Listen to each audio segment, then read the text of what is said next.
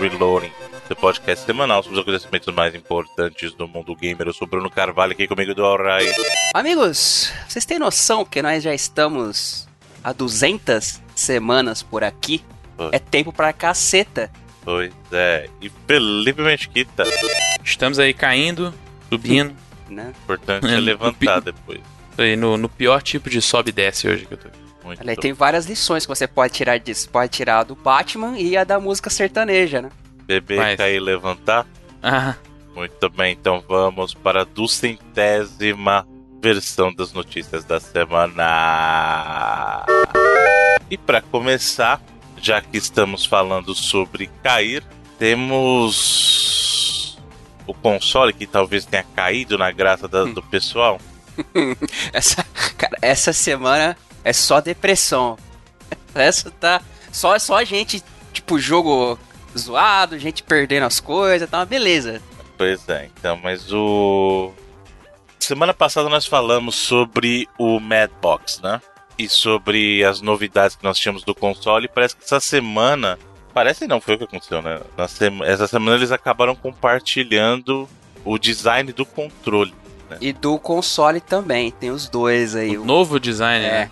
Que não ajuda muito, assim, tá Ah. melhor do que o anterior, mas tá parecendo o, Batmóvel lá do Joe Schumacher, sabe? Eu não tô entendendo essa proposta. É é muito avançado pra mim.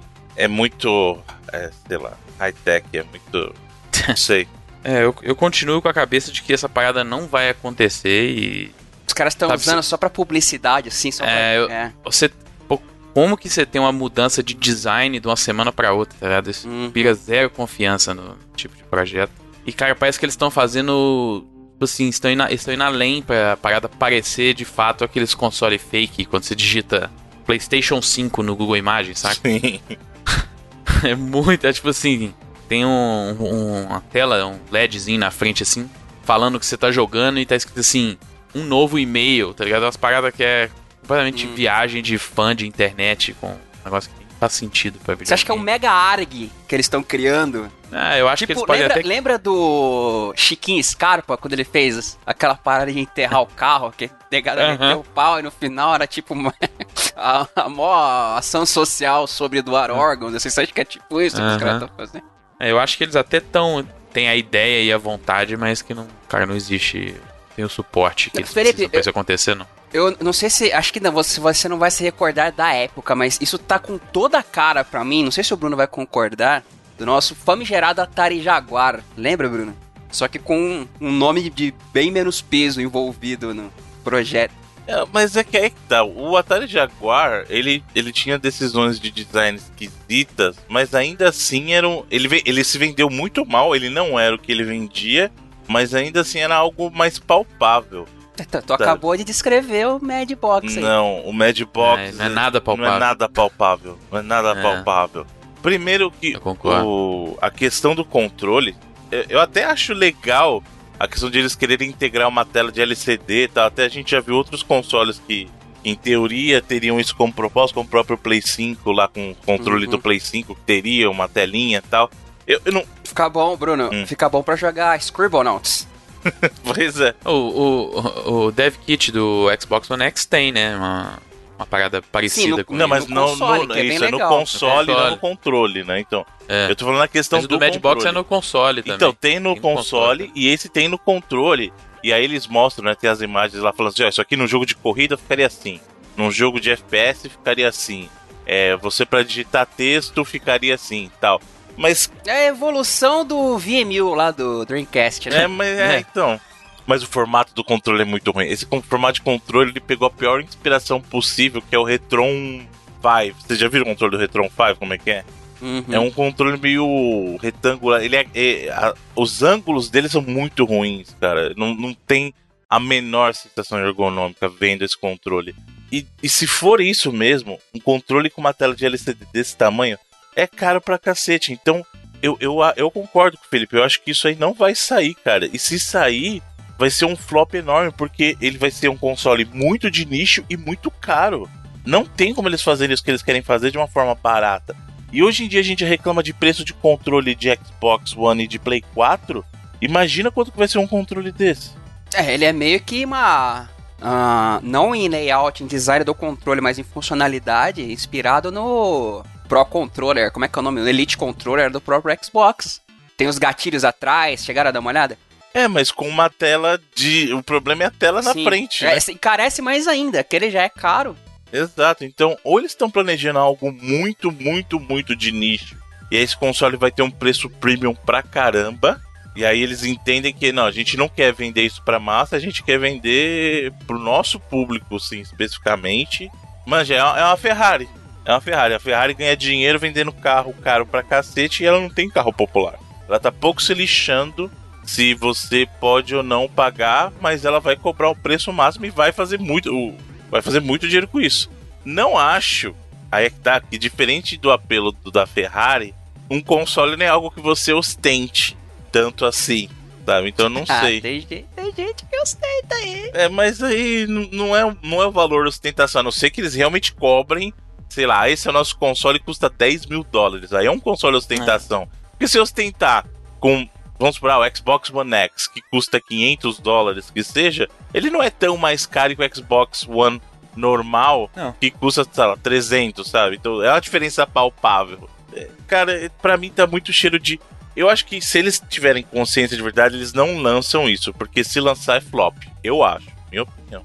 Aí eu já, já cheguei no conceito de que ou os caras estão no mega arg aí, ou só estão se usando da, da mídia que gerou em cima, inclusive que nós estamos fazendo nesse exato momento, Sim. pra Pela ganhar notoriedade, é, pra, pra a famosa política melody. Pois é. fala né? qualquer merda aí, mas fala de mim, sabe? E, e o pior é que eles nem têm tantos seguidores assim, então a gente acaba impulsionando isso por uma coisa muito maior do que é, sabe? Então. E, e eu vou combinar. Vamos combinar uma coisa? A telinha é bonita e tal, mas o design do console não é, mano. O console é muito feio. Muito feio. É total esses design de mockup de fã aí na Uhum. internet. Sabe o que, É que parece? É o que eu sempre falo, parece aquela galera dos anos 90, 80, que ficava tentando imaginar como é que ia ser as paradas do futuro, tipo no ano 2000, assim, sabe? É. Aí bota um monte de neon. É, sei lá. Boa sorte pros caras. Não torço, não torço para as coisas dar errado, mas que o conceito é realmente maluco, né? Literalmente maluco. Vamos ver o que que dá. Parabéns.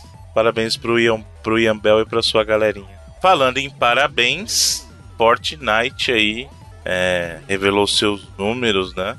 E fez um faturamento anual de 2,4 bilhões no ano passado. O faturamento é de 2,4 bilhões de dólares. A maior receita anual de qualquer jogo na história. Ou seja, é possível ganhar dinheiro com um jogo de graça, né? Muito Porra. dinheiro com um jogo de graça. E também, assim, qu- qualquer momento dá pra você se reinventar também. Isso é uma loucura, né? O jeito que você pensar na trajetória toda do jogo, que não tinha nada a ver com o que de fato gerou esses 2 bilhões, Uhum. de, mais de 2 bilhões de dólares em um ano. É, dá pra você ver que a, cara, a indústria é extremamente volátil mesmo. Tanto pro bem quanto pro mal, né? Mas é. As histórias dessas, assim, são malucas de pensar. Maluquice, eu vi uma informação por cima ali, um tweet de alguém, então não tenho como confirmação também, de que teria também sido o jogo mais jogado no Switch no ano passado. Vocês chegaram a ver essa parada? Né, na Europa, com certeza que saiu o ranking. Eu não sei nos Estados Unidos ainda, mas na Europa foi o jogo de Switch mais jogado. Assim, realmente, para jogos, sei lá, um console que recebeu uma quantidade tão grande de jogos, né? Mas assim, o maior fenômeno do mundo. Né? Duv- Duvido nada que tenha sido também no, no, no PlayStation, sei lá, no Xbox, porque realmente ele é fenômeno em todas as plataformas. Ai, Processa mais aí que tá pouco. Os caras tão com grana pra pagar agora. Pois Falar nisso, o, falar ni- nisso, ó, nisso, o Forza dropou também as dancinhas, né? Antes que alguém. Aquelas dancinhas que deu processo no Fortnite, os emojis lá do Forza droparam também. Antes que alguém processasse eles por conta da, da parada. Chegaram a ver? Não, não cheguei a ver. E ser bem honesto, eu nem sabia. Eu não lembrava que o. Você tá falando do Forza Horizon? É. É que eu nem mexo. Na parte do avatar do Forza Horizon, Ah. pra mim, é a parte mais chata. Eu nem fico. É que é aquela- parte do Wheel Spin lá que eu, é, cara, é a pior economia que eu joguei de jogo que eu joguei na vida. Pode ganhar um tênis ou um carro de um bilhão de. É um negócio muito escroto, velho. Mas assim, é, o os- jogo é, é, tão- é emotes, né? Eles E tiraram aí? antes de.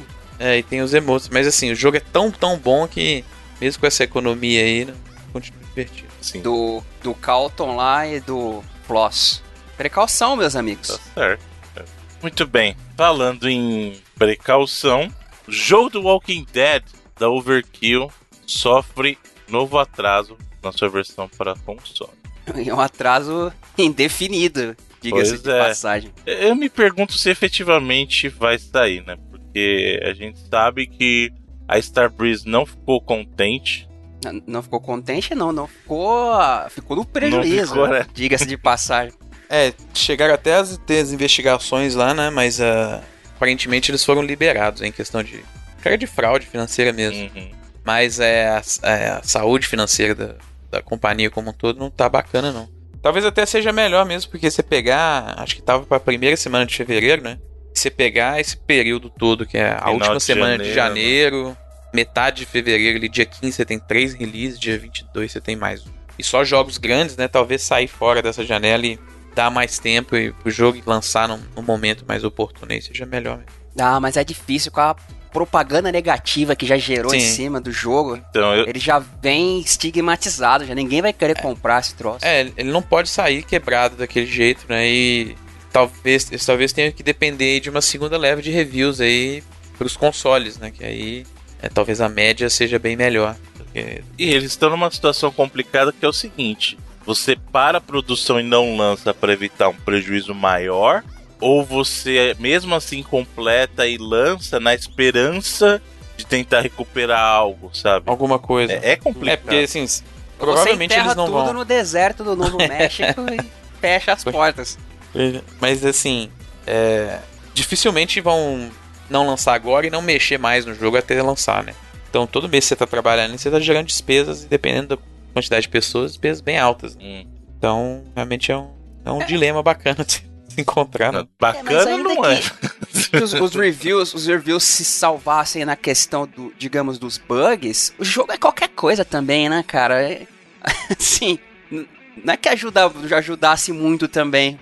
A gente, é, a gente tem visto um sucesso grande até nesse estilo de jogo que meio que emula o que era o Left 4 Dead, né? O Uhum. Vermintide 2 foi muito bem é, no ano passado, 2018. Então, é, sei lá, às vezes é, às vezes são paradas que a gente nem ouve tanto, né? É, mas são sucessos ali dentro do seu próprio público. É. Poderia encontrar isso, mas lá vamos ver, a gente torce aí pra que dê certo. É, tem o nome também, é The Walking Dead, que por Sim. mais. ah, pô, eu abandonei a série já faz umas duas temporadas, assim, e vocês lembram, eu era um defensor ferrenho da parada. Mas de- então tá aí até hoje, é sinal que. É, e por mais que a gente fale, ah, essa temática de já tá sacada, tá cansativa, mas no mainstream ela ainda faz muito sucesso, cara. Então, Ah, você entra no Twitter quando tá passando o The Walking Dead é, lá, tá uma parada loucura. gigante. Ah, ela ela faz os esquemas, cara, lançar um Payday 3 aí pra tentar salvar a pele. Vamos ver, né? Vamos ver o que acontece. Falando em coisas que não estão indo tão bem assim, já que o senhor citou Walking Dead da série de TV, que eu achei uma palhaçada o salto temporal e a mina lá. Achei zoado demais. Forçação tá de barra assistindo? Você tá demais. assistindo ainda, velho? É, é, é, Nossa, eu dronão. Eu mas eu tô meio vai e volta, sabe? Eu assisto um pouco, eu, putz, cara, não dá. Aí eu falo, será que melhorou aí? Ele fala, não, não melhorou, Ah, não. eu. Eu achei o primeiro episódio da sétima temporada um dos melhores da série inteira, talvez até o melhor, assim. Aquele do Negan. Aí depois o negócio, cara, foi ladeira abaixo e você falou, não, velho, não, não dá. Não dá pra viver mais nesse relacionamento conturbado, não. Pois é. Não é, não é tipo um mega jantar no, no, num dia de aniversário que vai salvar o casamento. Não dá, não, gente. Melhor cada um ir pro seu lado. Muito bem. Outro seriado aí que a empreitada nos videogames não tá dando muito certo aí, o jogo do Westworld. A gente falou que eles tinham entrado num acordo lá, a, a Warner, a- na verdade a HBO tinha dropado o processo. Não é? Agora também não tá ajudando muito.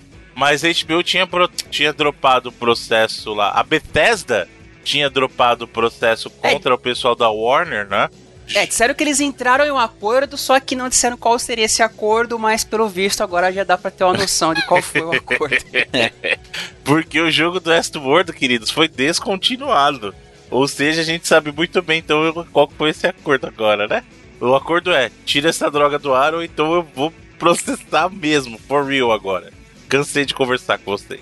A gente até comentaram semana passada que ambos os jogos continuariam no ar, aparentemente por ter sido algo amistoso, mas essa semana já saiu aí a notícia de que eles vão descontinuar o jogo da do Westworld. Pra quem não se lembra, até nós comentamos, mas relembrando, foi feito por aquela é Behavior Interactive, se não me engano, uma parada assim. Isso. Que era um estúdio que também ajudou a desenvolver lá o Fallout Shelter. E eles acabaram usando código parecido, bugs parecidos, o jogo ficou bem parecido e a Bethesda não gostou. Pois é. E tá fora aí. Tem até um. É, Bye bye. Alguns, alguns meses aí pra jogar, nem, nem vi até quando vai. Saberia. O importante. Até 16, 16 de abril, Bruno Carvalho, seu jornalista. 16 de abril. 16 de abril e depois tchau. Então, Tchau. Depois tchau. Bola cantada também, né? Que o Star Wars, aquele jogo de mundo aberto que estava sendo trabalhado pela, pela EA, ele foi oficialmente cancelado. A gente já sabia que esse jogo estava num, num limbo também, né? Mas ele foi oficialmente cancelado. E eu tenho uma suspeita muito grande que eventualmente a EA vai perder esse direito de uso da, da IP do Star Wars, viu? Porque depois daquele acontecimento do Battlefront, e aí eles montaram uma baita de uma equipe para trabalhar lá no Star Wars Elite, né? O 1337, lá a Amy Henning ia trabalhar em projetos Star Wars. Eles tinham uma equipe que perde direção, perde é, o pessoal de criação e agora oficialmente cancelando outro projeto associado à marca. Eu acho que eventualmente a, a Disney vai tomar isso de volta da EA, viu? Sei não. É, esse projeto que foi cancelado lá, que estava sendo feito dentro da EA Vancouver, né? É um estúdio que a EA tem há muito tempo, mas ele tá sofrendo mudanças, assim, a própria Motive tem estúdio lá agora e tal. E ele é o que que pegaram do que sobrou, digamos, entre aspas, assim, da, daquele projeto lá da Amy Hennig mesmo, que era o Ragtag, né? Que era o nome do projeto. Não o nome oficial, mas o nome de projeto. É, eles já estavam ajudando o estúdio a Viscer na época a fazer aquele jogo. E aí, quando aquele jogo foi cancelado, eles pegaram todos os assets, né? E passaram a desenvolver um jogo próprio com aqueles assets. É, mas segundo a- os reports aí que a gente teve, principalmente da Kotaku, né? Que foi o primeiro a divulgar isso aí pelo Jason Schreier. É, EA achou que, sei lá, o projeto ainda tinha muita forma e ia demorar muito. E a ideia deles é tentar lançar algum projeto aí na janela de lançamento do que eles acreditam ser a próxima geração ali, né? Final de 2020, 2020 começo de 2021, né? Então eles vão fazer outro projeto, né? Com, com talvez não com os mesmos assets, mas assim esse estúdio de Vancouver vai trabalhar em outro projeto, né? É um dos jogos Star Wars que a gente tem aí desenvolvimento dentro da EA, o mais famoso agora é o que tá para ser lançado esse ano, que é o Fallen Order, né? Jedi Fallen Order, que é da galera da Respawn, que assim, a gente espera que seja o primeiro grande acerto, né? Porque eu até considero, considero o primeiro Battlefront um jogo satisfatório, assim, né? Acho que ele teve. Acho que ele cumpriu o papel, principalmente para ter sido feito ali por pouco menos de dois, pouco mais de dois anos, né? Esse acordo oficial aí foi assinado em 2013, né? Pela EA, no começo de 2013. eu, eu lembro quando a gente falava a respeito que as prévias eram bem legais, até quando a gente jogou na, Sim. na BGS foi bem legal. O que quebrou foi quando eles disseram que não ia ter nada de campanha, nada de. Aí é que a galera começou a sentar a lenha. É, e o 2 que E o veio dois é- com uma campanha que não ajudou muito também, exato. É, e aí teve os problemas todos de.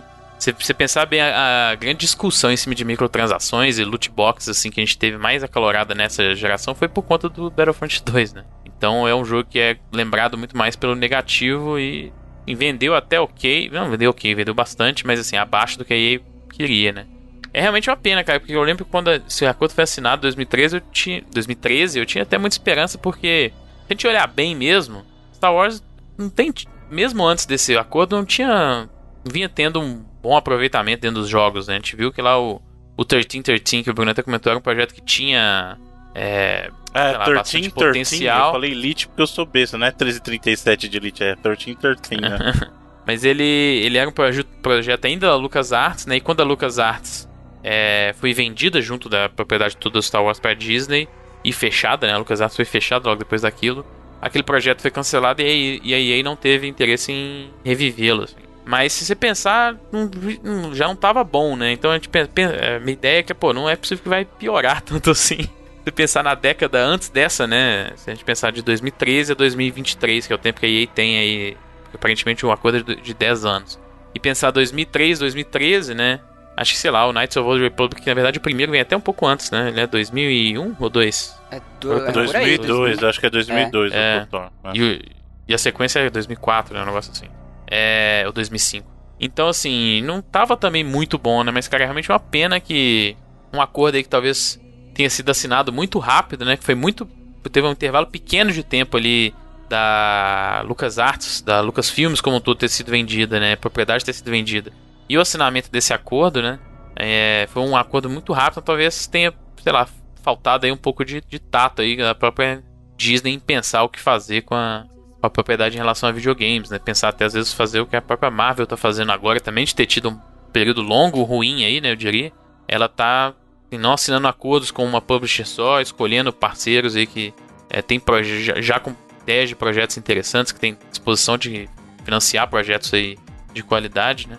Sei lá, vamos esperar que esse ano pelo menos a gente tenha talvez o primeiro jogo de Star Wars de fato muito bom da geração com a, com a Respawn. Mas é realmente uma pena, que o Bruno falou com certeza a Disney não está satisfeita com o uso da propriedade em cima do, dos videogames, não. Só confirmando o Thor Knights of the Old Republic 2003, 2003. Né? E o 2 é 2004. É engraçado que o KOTOR, é, ele fez bastante sucesso muito pela história também, mas ele é um RPG bem, é, digamos, de, raz, de raiz, né? Aqueles que a gente fala, tipo. É, sim. Devagar. É, tipo com mecânica de mesa tal. É um RPG sim. bem que eu chamaria de. Que eu, até eu fiz aquela comparação algumas semanas atrás, que eu acho que os RPGs do Resident uh, atualmente, que você poderia chamar de RPG, estaria mais pra esse esquema aí, desse estilo do, do KOTOR. É, e, e, é uma pena porque ele foi feito na época por um estúdio que hoje é da EA, né? E segundo os próprios reportes da, da, Sim, segundo os próprios reportes do Jason Schreier, a BioWare já tentou fazer pitches aí de é, sequências do KOTOR, mas nada nunca foi pra frente, assim. Até porque a BioWare tá num momento até, talvez, delicado também nos últimos anos, né? Então, eles têm, têm um projeto muito grande aí nas mãos aí com o Anthem que eles precisam realmente acertar bem. Aquele, old, aquele The Old Republic de 2011 não foi deles? É era, um, era online, É, eles também. Ele, é, ele ainda existe, né? É. Ele ainda. Talvez seja o produto de mais sucesso deles aí é, nesse sentido, né? Porque ele ainda tem uma público e fiel, mas e ele é, é. Só que ele é feito da galera do BioWare Austin, né? Então não eram os, os estúdios é, principais aí, que eram o Edmonton e uhum. Montreal, né? Que foram os dois, eram os dois maiores, né? Hoje em dia a BioWare tem uns 4, 5, sei lá. Mas é. Então, assim, ele era um produto diferente, assim, mas eu acho que ele. Ele tá até hoje, né? Que ele. Ele é bem antigo, ele é antes dessa parceria, inclusive. Ele é antes do, desse acordo dos 10 anos, acho que ele começou em 2011, né? Então, uhum. Então, assim. Ele é um produto que é, às vezes a gente não pode nem contar ele, porque ele vem antes dessa, dessa, dessa época da, do acordo aí, que foi, foi sei lá, 2013. É. E se zicar eles podem ir atrás da Microsoft, né? o Obsidian tá lá agora. é, então assim, a gente espera que talvez é, acab, acab, acabar desse acordo né, com a EA, eles sigam esse modelo que a própria Marvel pegou, cara, porque tem. Pô, imagina a quantidade de developers que seriam loucos para trabalhar em cima da propriedade, né? E funciona, né? Você viu que no caso da Marvel pegou Homem-Aranha na mão do pessoal da Insomnia, que aí já meteu um, um Ultimate Alliance 3 como exclusivo da Nintendo, sendo desenvolvido lá pelo pessoal do Team Ninja, né? É, e, e aquela ideia, a Marvel Games ela media, assim, ela tem o, é, o aval criativo final e ela participa de um desenvolvimento, participa do marketing, mas assim, a grana mesmo são as publishers que tem que botar, então o risco é bem diferente, né? Exato. Você vê quem, quem tá financiando, como você falou, Ultimate Alliance é a Nintendo, quem financiou o Homem-Aranha foi a Sony. Uhum. E teve o caso do, do Marvel vs Capcom, que talvez não tenha sido um exemplo bem sucedido, assim. Mas mesmo assim, sabe, é aquele risco, né? A grana ainda assim foi da Capcom, né? Então. É, é um jogo que hoje ele inexiste. Você não, é. não acha nada sobre ele. Você acha do 3, mas do. E não, e tentaram revitalizar e não, não deu, cara. Não vai. O, o Infinite o pessoal não engoliu, cara, de jeito nenhum. E é, e é até engraçado porque a Marvel Games tratava muito o Spider-Man como, ah, ele é, esse é o. Eles comparavam, ah, esse aqui é o nosso Homem de Ferro, né? Do, do, porque esse é o começo que vai dar pro nosso. pra nossa iniciativa nova de jogos e tal. Só que o Marvel vs veio antes, né? Então os caras meio que ignoram até o filme do Hulk, igual eles ignoram o Marvel vs com Infinity sei lá. Porque é um projeto que veio antes, assim. É o próprio é, Guardiões da Galáxia com a Telltale também não deu exatamente certo, mas assim, é um produto bacana. Mas é aquele negócio, são produtos que você não tem aquele perigo e você consegue ter vários publishers ao mesmo tempo trabalhando em jogos com, com a sua propriedade. Então você não sabe. Cara, o último jogo maneiro mesmo foi o Force Unleashed, não? Envolvendo Star Wars, o primeiro. É, é que é um jogo muito bom, principalmente pra época, né? Sim, pensa- 10 Talvez anos, jogando hoje. né? É 2008, né? Então. Uhum. E você pensar que a sequência também foi. já- Nossa, a sequência Foi é horrível. horrível. Mas é. Acho que talvez sim, cara. Acho que dos últimos que eu gostei, acho que com certeza foi ele. Você veja, já 10 anos, né? Então. Muito bem. Boa sorte, pessoal, aí com, com Star Wars. Vamos ver, vamos ver até onde vai isso aí. Essa história da EA. Bom, além disso, tem uma notícia que, cara, eu, não, eu já tinha visto faz tanto tempo, eu nem sei como a gente não- não tinha comentado ainda antes, mas o mesmo hacker que já tinha descoberto como adicionar mais jogos lá no, no emulador de Nintendinho da, do, do Switch, acabou descobrindo no código de novo, após uma atualização, uma lista de jogos de Super Nintendo. Até aí eu vou dizer que não é novidade nenhuma, gente, porque eu acho que a própria Nintendo tá vendo que ninguém tá assinando esse, esse, esse serviço online, hein, cara. Eu, eu não sei, eu não sei, é, até, cara, eu de verdade não sei nem explicar, porque assim, eu juro, e vocês sabem que eu era um dos defensores que não, eu vou embarcar, vou assinar, assinei o serviço online, go- eu gosto de jogo de Nintendinho, mas não, não é o suficiente para me prender, e as experiências online do Nintendo do, do Switch não estão lá ainda. Só que uma coisa que eu falei é o seguinte, eles precisam subir, porque jogo, querendo ou não, mesmo pra quem é saudosista, o jogo de 8 bits ainda causa estranheza. Os 16 bits estão naquele lugar que a gente chama que é o sweet spot, né? Aquela coisa que Hum. ele, ele é velho, entre aspas, né? Mas é um velho com um look tolerável, um look clássico, né? Então é o que muita gente associa com essa com o clássico. E aí acabaram, ele acabou até divulgando a lista dos jogos que ele supostamente encontrou no código, né? E Então, tem uma coisa boa aí, meu. Cara, eu primeiro que eu achei que é muito semelhante à lista em si do, do Super NES Classic, né? É, até porque o emulador é o mesmo. né? Exato. É, E, então faz sentido. e, e tem inclusive o próprio Tem o- Star Fox, Bruno, o peraí, Star peraí, Fox tem o- 2. Tem o Star Fox 2 lá. Mas tem o, aquele Legend of Mystical Ninja no SNES Classic? Não, não, não. A, a lista não é eu não igual. falei que é a mesma, eu tem- falei que parece Não, mas muito. eu tô aqui- perguntando, porque eu não lembro, não tô... Não, acho que Não, não. não tem acho que é porque jogo- até que a lista aqui. Caraca, é, que é um, é um o jogo assim que Goemon, ele então, esse Goemon eu acho que ele tem no Super NES Classic e o japonês, o Super Famicom Japão? lá. Eu acho que o Goemon Hum. tem. Que é esse The Legend, The Legend of Mystical Ninja.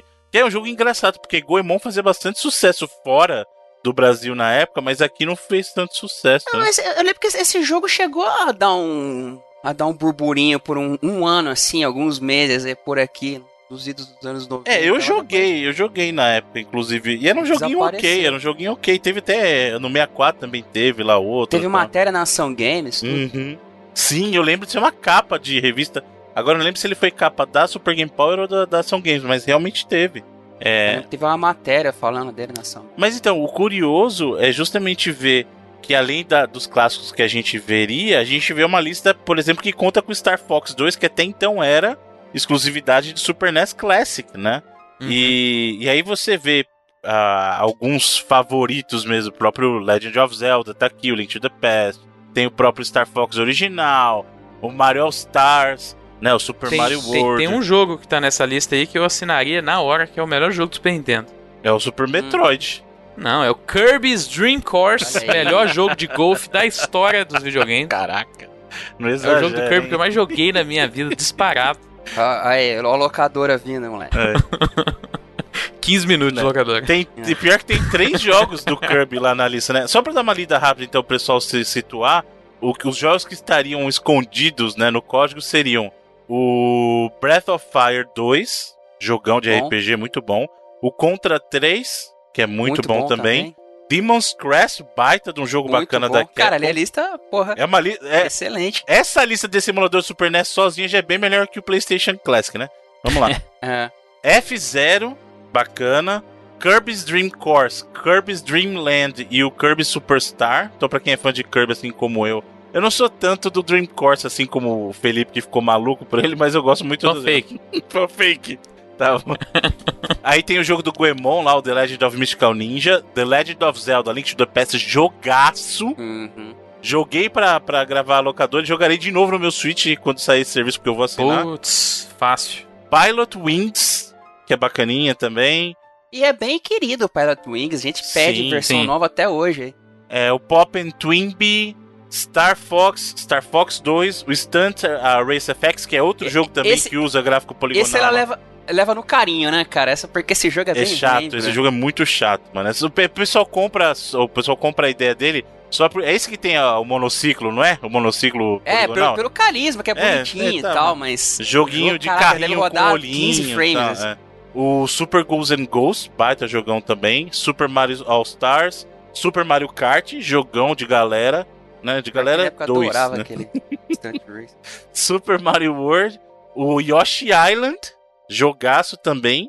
Super Metroid, Super Punch Out e o Super. So- Aí o Super Soccer eu trocaria pelo International, né? Mas tudo bem. Mas você vê que é uma lista honestíssima. Tremenda lista. Isso sim me faria pagar contente a mensalidade de serviço online. Entendeu? Esses sim. Porque a gente tá falando de Super Metroid. Faltou um Donkey Kong Country aqui. Sejamos honestos. Aí, eventualmente chega, né? Tomara. Tomara. Tomara. Até- mas se bem que o NES tem. Os updates foram tão bem mais devagares, assim, né? Eu acho que um mês depois do, do serviço foram adicionados três ou quatro jogos, né? Hum, E eles estão colocando aquelas versões. EX do jogo, mano. Isso é uma safadeza. Tem uns. Ah, que é mais fácil, né? É, tem uns jogos, tem umas quatro ou cinco versões EX agora. Eles estão começando a. pa- Tá Hum. parecendo a Sony com o update lá da Plus, que dá o mesmo Hum. jogo, aí dá um jogo em três versões. tá. Mas o que que tem? A Nintendo, Capcom e Konami, basicamente. É, né? Mas é o que era, Mas só também faltou pro uma Super Square. Nintendo é is- É, Square, só é. faltou É. uma Square aí. De resto, cara, é exa- era exatamente isso. Nintendo, É. é, Capcom, Konami, só faltou uma Square aqui. Putz, se eles me botam Final Fantasy VI aqui, meu amigo. Tem pouco Capcom até, né? Pra você pensar. É, o Cap Mas- Capcom tem o Breath of Fire, o Demon's Crest, o Ghosts and Ghosts. Isso Isso. só, né? Só. Esses- o Super Soccer não é da Capcom? Eu não lembro agora se o Super Soccer é da Capcom. Como você falou, o International é mais bacana. É, o International Uhum. seria bem melhor, né? Mas eu acho que o Super Soccer é da Nintendo ou É da da- Capcom? Eu não lembro Da agora. Hillman. Qual que era o futebol? Tinha um futebol da, da Capcom no Super Nintendo? Eu não lembro agora. É... Mega Man Soccer. Não, Mega Man Soccer. Sem ser o Mega Man Soccer, pô. Ah, é o Mas Soccer tem- É Shootout. futebol no Super Nintendo. Era o Soccer, Soccer Shootout, exatamente. Era o. Era... Super Soccer é da Hillman, né? Hillman é publicada e desenvolvida pela Hillman. É, Pô, Mega, Mega, Mega Man Soccer é bacana. Não é né? não, mano. Não é não. sim, pô. Não, não é não, Não velho. é É, é bem zoada. o único jogo Mega Man, não Mega Man que é bom, mais ou menos naquelas, é o Mega Man Power Battle, que é o jogo de lutinha do Mega Man, que na verdade são boss battles, né? Mas é legalzinho. Ele é legalzinho. Aquele, aquele Battle Network, você, conhece, você considera como franquia? São legais. É spin-off, né? Man. Ele é spin-off, é legalzinho. Ele é portátil, né? Então ele, Hum, ele funciona muito naquela velho. fórmula. Ah, Mega Man tá cacetada de jogo, né? Sim. ZX, o- a- parabéns. Legends. Le- Legends era legal na época, cara. Você tentar jogar hoje em É, hoje dia é em dia uma uma atrocidade. É uma Ah, atrocidade. no- né? na época eu já não gostava, não. É, eu achava foda. Bom, e é isso. Achava foda porque era bom ou porque. É, porque eu ficava bem impressionado. Ah, assim, né, sim, de- sim. Ah, era o Mario né? 64 do Mega Man, né? Que a galera fala. É, Só que não passa longe. Mais alguma coisa pra acrescentar, senhores, sobre a lista de Super NES aí? Tomara que tenha mesmo, que não seja só um. Sei lá, Não, um isso aí é certeza, cara. Esse, esse aí vem- é o Na verdade, é mais tomar que venha logo, né? Exato, é esse o ponto. Eu acho que tomara que venha logo. Esse aí eu posso cravar, mano. Esse aí pode até cravar sossegado que é. É fato, isso é fato. E, e, e lá, e lá dentro, é interessante falar também que ele achou isso porque exatamente o nome do emulador, lá o codinome do emulador é o mesmo que tem no- nos NES Classic, né? E tem mais lá dois codinomes diferentes, então pode estar indicando aí já mais dois emuladores aí que estão é, sendo trabalhados pelo sistema né? e talvez até para consoles Classic também. Sei lá, seria Game Boy, já GBA, mas que não faz sentido. Seria mais interessante fazer GBA de uma vez, né? Que, sei lá. GB, Mas GBA é- já, já inclui, dá, dá pra jogar. Já Game roda Boy, tudo, né? Isso. Dá, dá. Então, sei lá, seria isso GBA e GameCube, talvez. Seria bacana. Aí GameCube já in- inclui o Wii junto aí, que é mesmo que mesmo, meio É. a mesma brincadeira. É bom da Nintendo é isso, né? Tem muito console retrocompatível, então.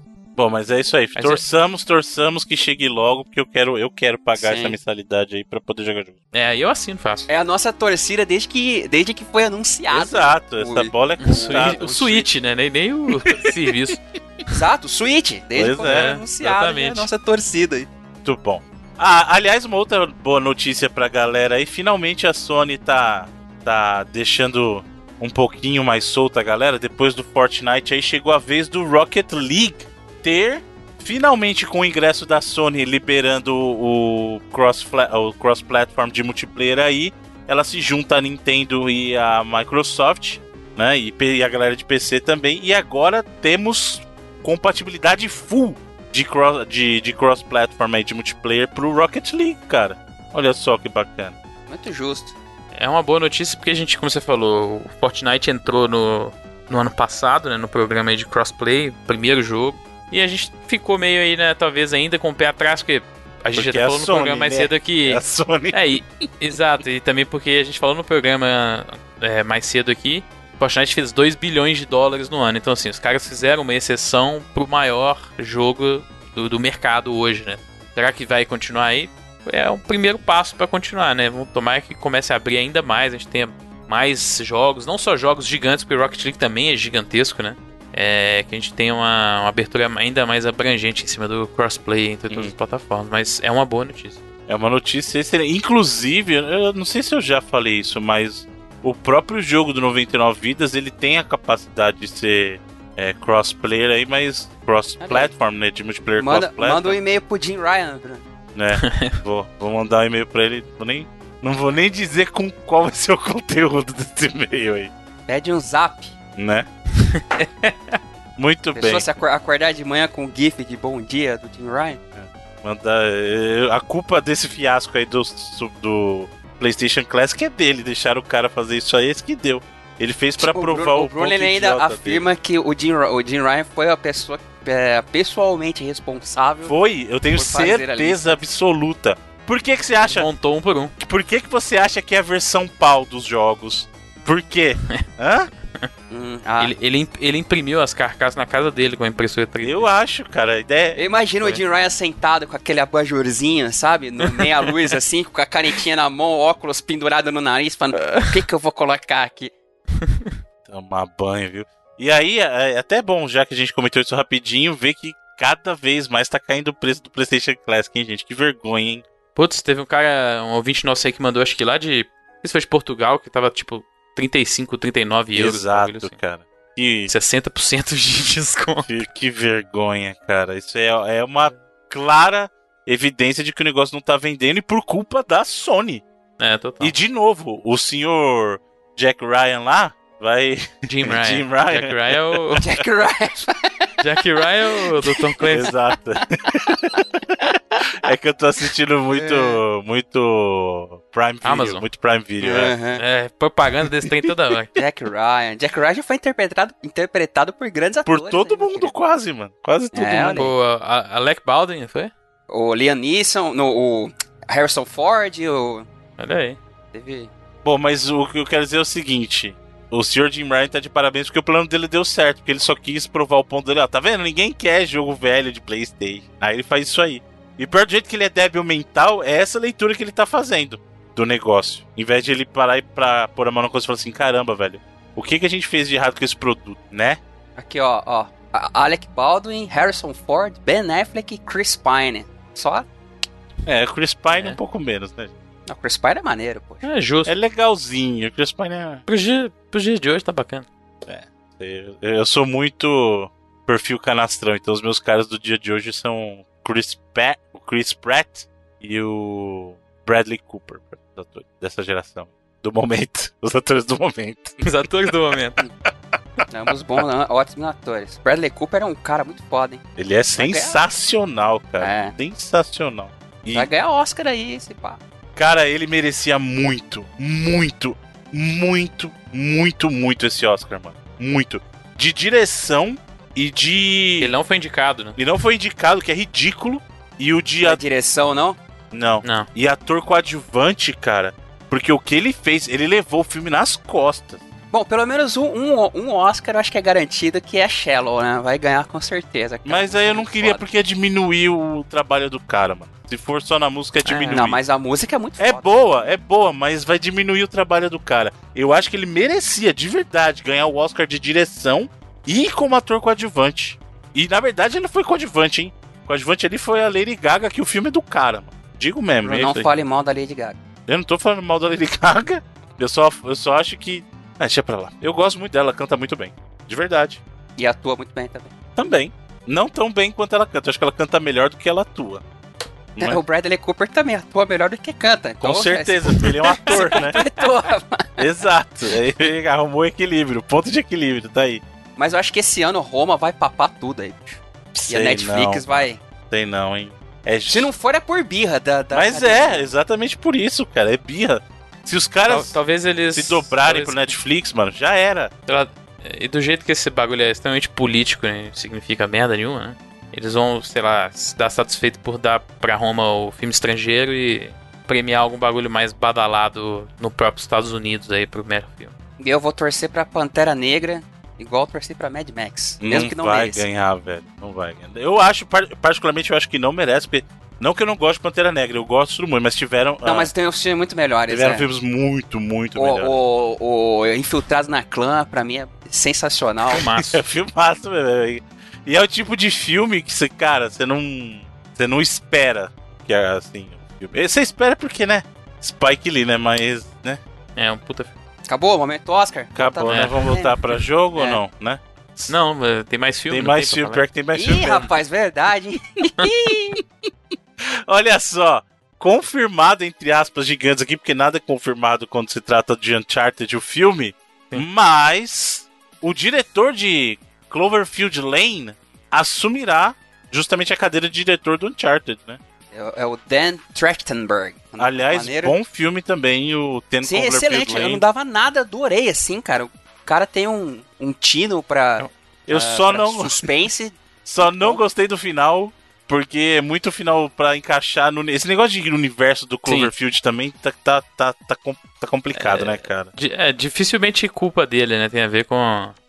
porque o filme não era que tinha nada a ver, né? E aí Exato. depois a, a Bad Robot assumiu a produção pra encaixar ele, igual foi aquele esquema lá do outro Não, não. Paradox, The tem- tem- Cloverfield tem- tem que falar Paradox, direito. né? Tem que falar direito, cara. Ele tá Bad Robot. Mas, cara, eu acho um puta filme e é interessante falar que ele que dirigiu aquele curta do Portal, o né? Portal, Que pode crer. É. Ele ficou famoso por conta desse curta. No curta. Falei curta, igual Portal. Mas é. Você tá, você tá, você tá deixando de ser mineirinho, hein, mano. É, tá errado isso aí. Tá Corta isso Tá, aí. tá virando paulista aí. Corta aí. Mas é. E assim, ele é um cara que curte muito videogame no geral, assim. É, um cara Curte- novo, né? Parece que, pô, pelo Cloverfield demonstrou que tem um talento aí pra.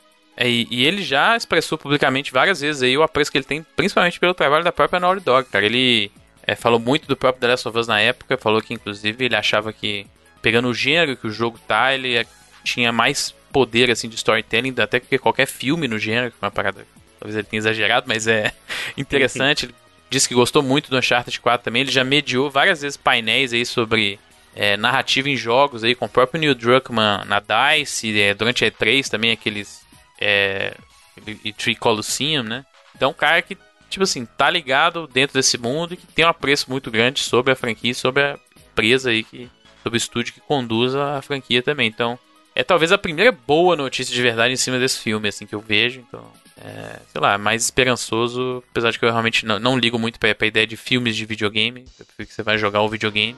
Mas é. Isso aí dá um pouquinho mais de esperança cima do projeto, sim. Nessa, eu- eu- o, o filme do Uncharted já tem um desafio gigantesco, assim, que é tentar criar um tema melhor do que o tema do Uncharted, que é um dos É. melhores temas do Nathan Drake Tremor. É um dos melhores temas de videogame de todos os tempos, facilmente, É muito bom. assim. É muito icônico, né? É, é um problema Mas tem que usar o mesmo, não tem que criar porra nenhuma, não. Tem que usar o mesmo, né, cara? É. É. Não sei, vamos ver. Mas tá aí, vamos ver quanto tempo vai durar isso aí também, porque nada no, no filme É. do Uncharted dura muito tempo, né? Então, eh, receba essa notícia com sua respectiva pi- pitada de sal. Inclusive, pitada é uma medida oficial. Existe efetivamente a medida da pitada, hein? Não é assim. A pitada Ah, de é? sal não é o que você quer que seja, não, hein? Quanto é uma pitada? É aquela que você põe no soro caseiro? Não, aí é, é, no, aí é, a, é a pitada do, do, da- do olhinho, né? Mas assim, ó, uma pitada. Ah, mas tem até uma colher pra fazer a parada aqui. Então, não, exato, né? por isso que eu tô falando. Uma pitada é, na verdade, um oitavo de uma colher de chá. Olha aí. Então, isso é coisa de sistema imperial também? Cara, eu nunca sei qual que é a colher Acaba. de chá, de, de Ah, açúcar. de- Ah, bota as bagulho em grama, gente. Né? Mais fácil. Nem os Estados Unidos, por favor, larga, larga esse osso aí do sistema imperial. Todo mundo, até a própria Inglaterra já desistiu. Bom, vamos lá. Cansaram de criticar o sistema métrico americano aí já, que não é métrico, na verdade, né? Nunca.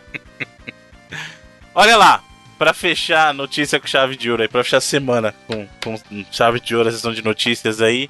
Mais uma vez, Fallout. Ê, Fallout 76, hein? O jogo Porra. mais quebrado do universo, o jogo mais Ô, cara. controverso.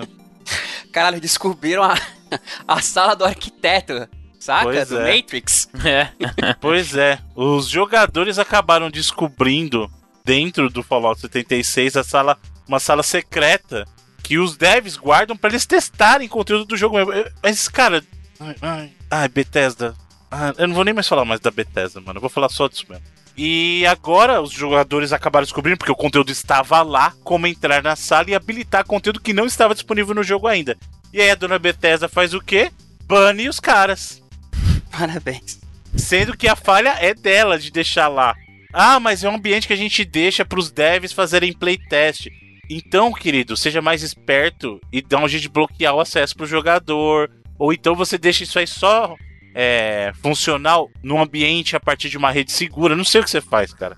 Só que não adianta você culpar o jogador que descobriu como acessar algo que vocês deixaram no jogo. Tá certo que algumas pessoas descobriram vários glitches aí, inclusive estão vendendo itens que não deveriam estar vendendo. Aí é uma outra história. Mas a culpa disso é sua, Bethesda. Por fazer o jogo desse jeito, quebrado. Eu, eu li um comentário na internet que foi muito engraçado que daqui a pouco tá es- escalando assim a- as, as notícias cada vez piores em cima do jogo, né? Cada que vai ter um dia que a gente vai ler uma headline vai ser assim, jogador joga Fallout 76 e é demitido do trabalho. As punições do cara estão cada vez piores, assim, Mas- se pessoas mas- você chegar perto do jogo. Mas vem cá, como é que descobriram essa sala aí? Então, a questão é o seguinte: essa sala não é nem a primeira vez que esse tipo de conteúdo tá dentro do jogo, porque a própria Bethesda já era conhecida por deixar esse tipo de área secreta, entre aspas, porque se todo mundo descobre não é secreta, né? Nos jogos dela. Inclusive os jogos anteriores lá do. Acho que o próprio Fallout anterior tinha essa sala. Então, É, assim. então porrada, uma porrada de jogos tem. Essa sala de debug, de. exato. É, Por isso entra que eu tô falando, naquele a- site The, Cut, The Cutting Room Floor, vocês vão ver uma porrada de jogo lá, cara. E aí ela, ela quer jogo. O pior é isso, ela quer culpar o jogador por ter encontrado um negócio que é culpa dela deixar. Não faz o menor sentido. Só que a questão é, eu não sei como, como que, é, tá, tipo, tem que fazer alguma mutreta pra chegar até, ó. É, pelo que eu vi, você tem que chegar numa sala específica, aí você faz dar algum glitch atravessa a parede, é um Ah, negócio tá, assim. sim.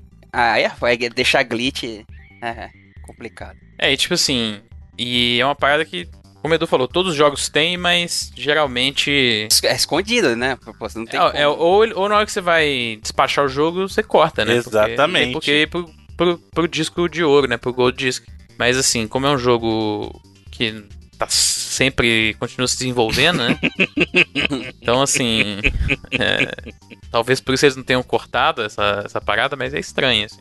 Eu acho que ano que vem eles não vão ganhar um, um Going Game lá do, do Game Awards. Confio. Eu tenho, eu tenho essa, esse chute aí, meio arriscado, né? Mas Uhum. é, uma- é um caso, cara, que. é, acho que a gente não vai continuar falando aí até, porque. Desastre, né, cara? Infelizmente, né? Infelizmente, é. Você que tá escutando e acha que eu torço pro pessoal da Bethesda quebrar a cara, não é, não é assim. Longe disso. É que os caras não me ajudam também, velho. Só isso, os caras não me ajudam. E eu adoro Fallout, isso que é o que me dói mais. Eu adoro Fallout. Tá certo que o Fallout que eu mais gosto não é o deles, que é o New Vegas, mas tudo bem, eu adoro Fallout, pô. E é isso, terminou a sessão de notícias da semana, o que nos leva, senhor Edu, para os vídeos. Vamos lá, vídeos e trailers. A gente começa pelo principal ou deixa o principal pro fim? O senhor Eu não fica. sei, eu não sei o que, você- Me, eh, me surpreenda, me surpreenda. eu não sei o que você tá considerando o principal. É. Que eu acho que eu esqueci de mandar, inclusive. Ah, então, aí realmente fica difícil pra É. gente tentar estimar aí o que, que é que você tá falando.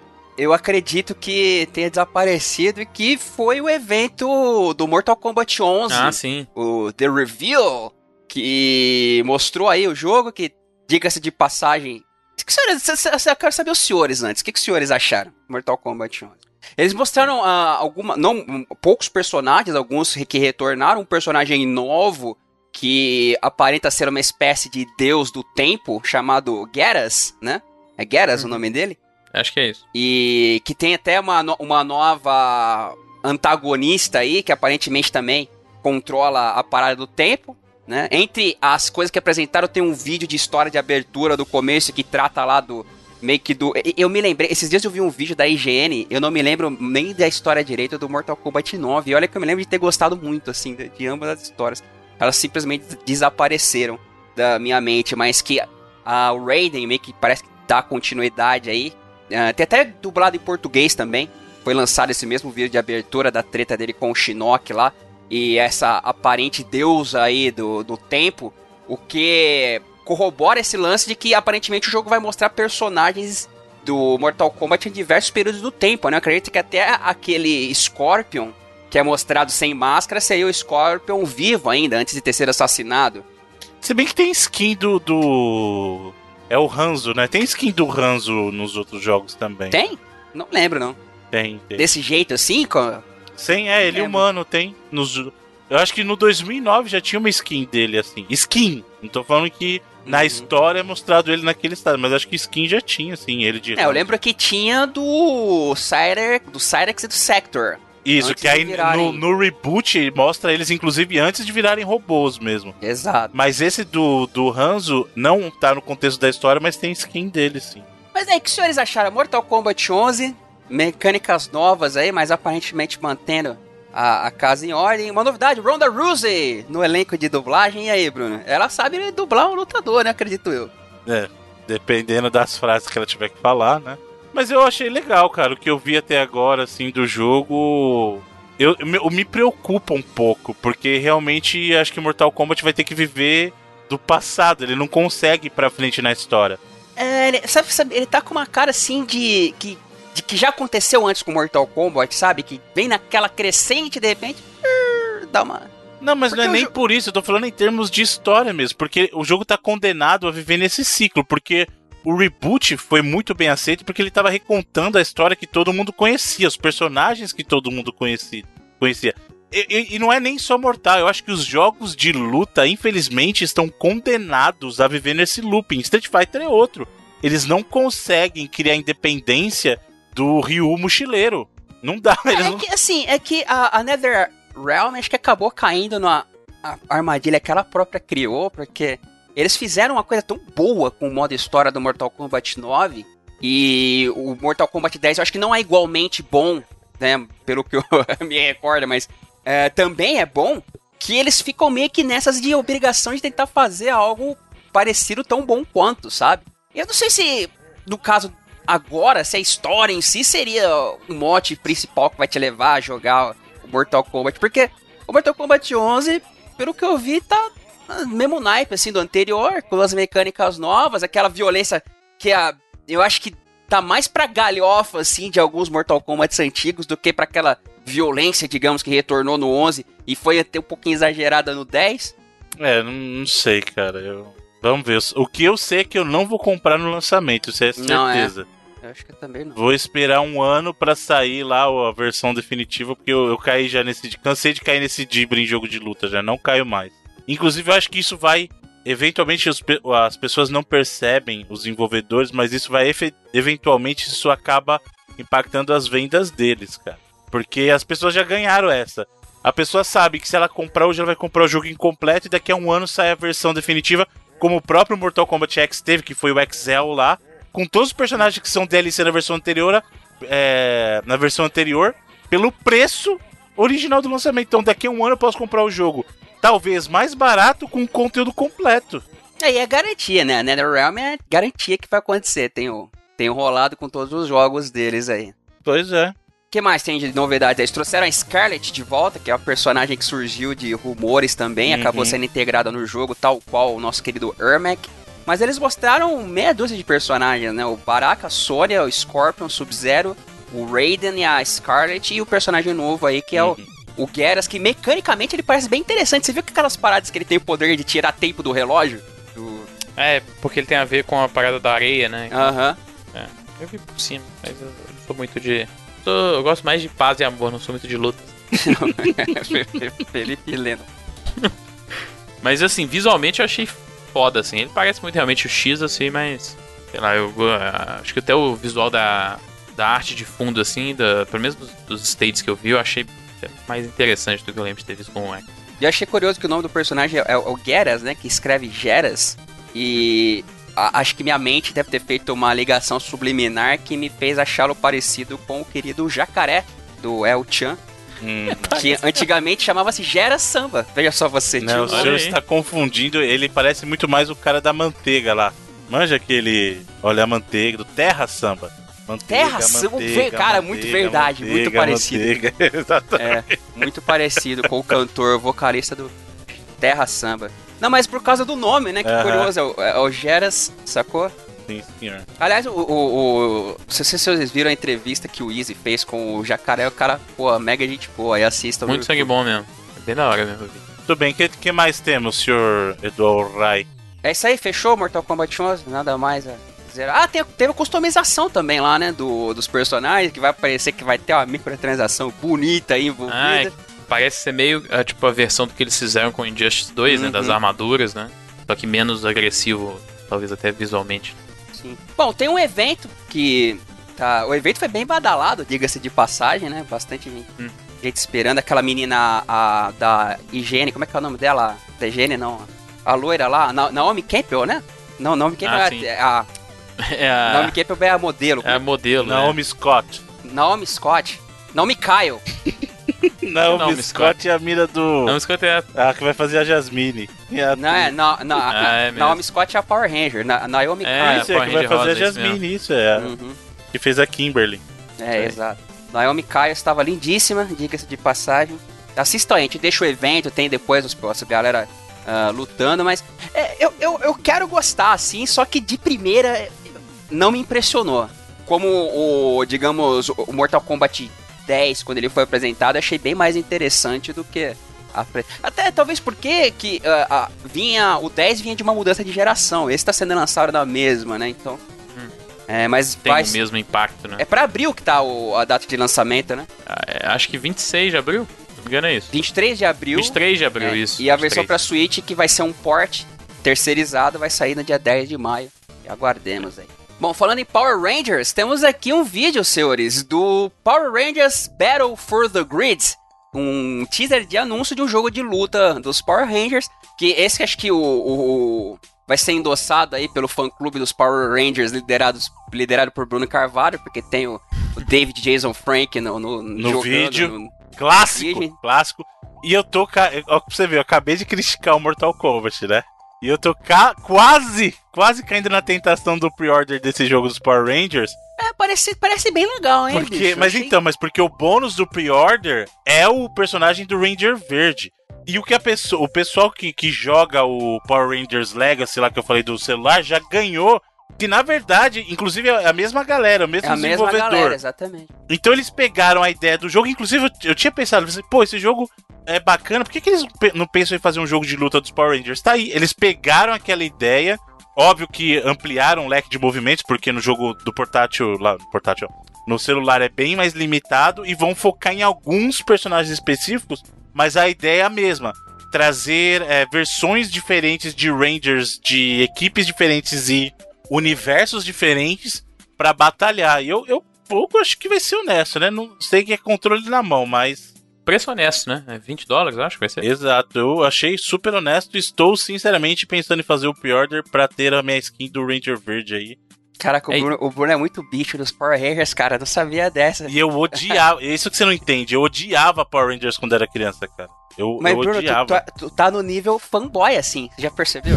É, Mas você não tá ligado, cara. Eu, depois de velho, eu desenvolvi uma paixão por Power Rangers que você não tá ligado. Eu não gostava, eu tô falando sério, eu não gostava de Power Rangers quando era mais novo. Mas E. e- e- Hum. Não, pode falar, pode falar. eu, eu, eu do nada, do, do nada não, eu sei quando na verdade foi que clicou pra mim. Foi no, na temporada do Power Rangers, o Dino Thunder. E não é bem Power Rangers, na verdade. Eu não sei o que acontece, mas eu tenho alguma coisa pelo Ranger Verde. É, é é exatamente a pessoa do David Jason Frank. Exatamente. Nós notamos. Porque assim, ó, pra vocês terem uma ideia, o, essa temporada do Dino Thunder foi, acho que aqui no Brasil, passou em 2005. Então eu já tinha 23 anos de idade. Hum. Ah, reouve o programa? Cuidado, hein? Que foi? David Jason Frank vir pro Brasil, deixa o Bruno em casa. Não, então, mas assim, 2005 eu estava com 23 anos de idade, gente. Então não era nenhuma criancinha mais e eu falei, eu odiava Power Rangers. Mas o que que aconteceu? Eu lembro bem esse dia. Eu estava assistindo televisão mudando de canal e de repente estava passando esse Power Rangers aí. Eu já não acompanhava mais Power Rangers. Eu assisti a primeira temporada só, não gostei. Não gostei e segui minha vida, sabe? E aí, quando passou essa temporada do Dino Thunder, eu vi o David Jason Frank lá. Eu falei assim: peraí, cara, esse cara é o Tommy. É, é, é, eu tô falando errado, é Jason David Frank. Isso, é o Jason David Frank. E aí, eu tava. Eu, eu, eu vi esse cara e falei assim: cara, esse cara é o Tommy lá da primeira temporada. E aí eu comecei a pesquisar. Ó, ó que loucura, eu comecei a pesquisar de Rangers que voltavam em edições tipo posteriores. E aí eu descobri todo uma tipo uma, um monte de conexão, falei, cara, que bagulho legal. E aí eu comecei a reassistir Power Rangers em função disso. Primeiro eu comecei reassistindo só para ver todas as vezes que o Tommy voltava. E aí eu ficava vendo. Aí teve o Forever Red, Aí, aí teve viu, o Super. O cara no MMA começou a assistir o UFC também. Não, cara, mas, porra, ele no MMA. Eu, é que eu só vejo a mesma luta que é que ele ganha rápido lá, mas. Mano, o cara, o cara é sensacional, velho. É sensacional. E aí, tá vendo? Depois de velho, em função dele, do Jason David Frank, foi que juntou aí. Me conectou com essa paixão que eu não sabia que eu tinha. Tá vendo? Tal qual você que, que quando era mais novo e você descartou alguma menina que gostava de você e depois anos lá na frente você percebe que ela era a menina certa para você, tá vendo? Olha aí, é o amor, hein? Acontece muito ao contrário também. É. é. Também, também acontece. É, a vida é cheia de surpresas. Mas eu tô, de verdade, considerando fazer o pre-order por causa do, do Ranger Verde, cara. Eles pegaram meu ponto fraco. Pegaram meu ponto fraco.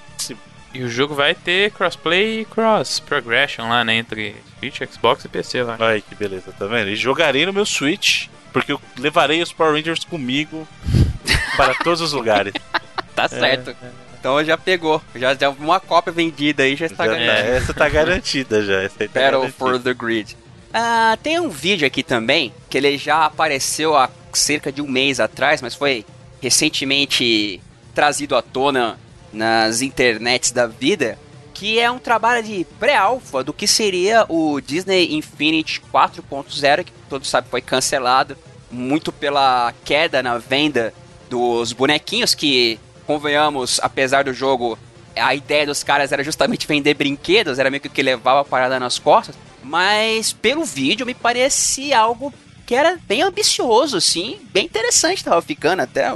Então, isso que eu não entendi. do crossover, né? Que exato, exato. Eu não entendi que eu não ouvi o áudio do vídeo, eu só vi, né? Então eu não, não ouvi. É, eles explicam em questão de mecânica se vai ou não ter os bonecos de volta, porque eu acho que não teria mais. Né? Não, não, não, não, é, tipo, cancelaram, né? mas eu acho que a ideia era ter os bonecos de volta, sim. Sim, sim. Porque é legal uma coisa, esses bonecos do, da série do Disney Infinity são muito bacanas, cara. Muito bacanas. Foi, foi o único Toys to Life que me pegou aí. Eu não caí nos outros, mas esse aí era até porque eram bonitinhos os personagens, mas então eu comprava mais pra ter é, na Até porque o amiibo, pra você cair no Brasil, você tem que ser milionário. É, assim. Exatamente. Mas é. Cara, eu não lembro de uma parada dentro da indústria que subiu e desceu tão rápido igual a. O segmento todo do Toy to Life, assim. Uhum. Porque ele caiu de uma forma. Putz, foi metade dessa geração que ele já não, já não durou mais, né? Sendo que ele apareceu no finalzinho da última, né? Uhum. Principalmente com Skylanders ali. Então, realmente foi uma parada que foi muito rápida. Assim a hum. queda do segmento todo. Tem o. Ah, interação bacana do Aladdin com o Mestre Yoda. É, Toma essa, Kingdom Hearts. Ai. e a piada, a piada é tipo aquela do Thor com o, o Rocket lá no Vingadores, né? Sim. Aquela. Você meio que subestima o, o personagem por seu, por, por, pela sua aparência. Hum. Mas fica o vídeo aí como curiosidade do que seria uma versão Ela é alfa. Lembrando, né, como o Edu falou, é alfa, então tem muita coisa, é, animação que é estoque, assim, não, não tá polido nem nada, né? Muita coisa desse é tipo. É pré-alfa até. É, dá, mas dá uma ideia interessante do que seria. É, temos também um vídeo do System Shock lá da, Art, da Night Dive com o que eles alegam ser a versão final, da, o preview da versão final da arte do início e eu vou dizer que eu achei bem legal, hein, Bruno? Você que conhece aí o início do jogo, assim, não tá, nossa, nova geração, meu Deus, 4K tal, mas pra uma recriação e pro que era, o, pro que é o System Shock clássico, acho que tá deveras honesto aí. É, eu achei bem foda também. Atmosfera, assim, bem. É, a iluminação tá bem legal, assim, tá. Não, tá bem honesto. Bem honesto. Tá, tá no. E é bem aquela parte do comecinho que os caras pegaram mesmo, né? Aquele, Hum. Aquela coisa que todo mundo que jogou System Shock tá, tá ligado qual é que é. Achei bem, Quero bem voltar honesto. pra Shodan. Sim. Cara, a voz da a Shodan, eu tenho algum medo, assim, ainda, inconsciente, assim. da- É sério, a voz da Shodan me dá medo. Sabe aquelas paradas de criança, assim, que tu fica meio... É. A Shodan é um personagem sinistra, né, velho? Puta que pariu. E pra finalizar, temos aqui um vídeo que rolou ah, na PAX, né? PAX South. É, South, o Felipe. Isso, é do começo do ano é ação. É. PAX South do um teaser aí de um minuto chamado Time Waits for No One, que é um bom conselho pra vida, diga-se. Lá do Layers of Fear 2, e um vídeo sensacional, eu achei, narrado por nada menos do que Tony Todd, que, cara, tremendo ator aí, conhecidíssimo no meio do horror. Pra quem não sabe, Tony Todd, ele é muito conhecido por ter interpretado o Candyman, clássico, primeiro principalmente, é talvez aí dos anos 90, o melhor, a melhor nova criação, né? No, no slasher, aquele lixo que tava rolando de 86 até 96, assim, mais ou menos. Provavelmente Candyman, pô, tá lá no topo, assim, no top 3. Um filmaço, Tony Todd, tremendo, a tremenda de uma voz narrando o trailer do Layers of Fear. Toma essa PT também. e aí? Eu achei muito da hora, até bem mais. Pelo menos pelo trailer, pelo teaser, é bem mais é, maluco assim do que o primeiro jogo. O primeiro jogo até é relativamente. Pé no é, chão, assim, né? Pé no chão, é. Eu- esse aqui tá parecendo bem mais. É, assim, e bem mais além, questão de dar uma viajada maluca, que eu, que eu apoio bastante. É, também achei muito bom, me convenceu esse segundo. É o segundo vídeo que eles apresentam do Layer, segundo ou terceiro, mas Acho que é o segundo. é, esse tá bem legal. Parabéns aí. E é isso, senhores. Muito bem, senhor Felipe Mesquita, o que temos de lançamentos para a galera? Bom, a gente teve aí na última semana meio que começo aí dos lançamentos de fato do ano, que abrindo janeiro aí, que a partir das, das semanas que vão vir agora tem muita coisa boa. É, começando pelos multiplataformas, a gente teve o terceiro episódio da última temporada do Walking Dead, que agora não é mais a Telltale, sendo feito pela Skybound, né, que é a, dona de fato da propriedade. Saiu para PS, PC, PS4, Xbox One e Switch. Nas mesmas plataformas a gente teve o remaster aí de Onimusha Warlords, que é o primeiro jogo da série lá do Play 2, né? E que eu achei até bem, cara, vendo os vídeos aí do, de gameplay e tal, achei bem honesto o visual, É. assim. A resposta parece que tá positiva aí, né, do- da Ah. galera. Eu achei bem interessante. Então saiu aí também para PC, PS4, Xbox One e Switch. E também outra franquia aí já bem antiga, até mais antiga que Onimusha, é a Ace Combat, que recebeu o seu sétimo jogo aí da, da série, saiu para PC, PS4 e Xbox One. É, para Xbox One a gente teve um release de jogo que já saiu em outras plataformas, que é o Guacamelee 2. É, jogo muito bacana, dos meus favoritos do último ano até. Aí, sequência lá do, do jogo de 2013, é, que saiu para PC, PS4 e Xbox One em 2018. Foi, É, infelizmente, ofuscada aí. por- foi, foi meio esquecido assim, mas cara, é um jogo que tá no nível muito perto do primeiro ali. Eu, eu gostei muito. Aliás, compromisso. Vou interromper para fazer um compromisso que eu sei que o senhor Felipe quer muito. Hum. Esse final de semana teremos um vídeo para falar dos melhores do ano aqui do Reloading, hein? Olha aí, surpresa, né? Nem ninguém sabia, tá aqui. O bagulho tá louco aqui, Aí. aqui tá louco. Combinado? É, vou ter que, vou ter que abrir um espaço agora no fim de semana, né? Mas tamo aí, vamos, vamos, vamos combinar isso aí. Vocês Vamos que estão ouvindo aí, vão, acompanhem nas redes sociais que vai ter live do Reloading e na live a gente vai falar sobre os melhores do ano aí. Pronto, olha que beleza aí, ó. Até pra comemorar aí os 200 programas, né? Exato, isso. É, Celebração. bacana. Vai ter bolinho. Trocar Mentira, ideia com a vai galera. bolinho, não. Vai ter campo de algodão. Esse bem, ele, é, o, eu não, não garanto nada. O, e o Bruno também não garante nada. O, Eu, eu, eu garanto, quem não garante é a tecnologia. é, eu ah, garanto sim. as coisas, a tecnologia É. não garante.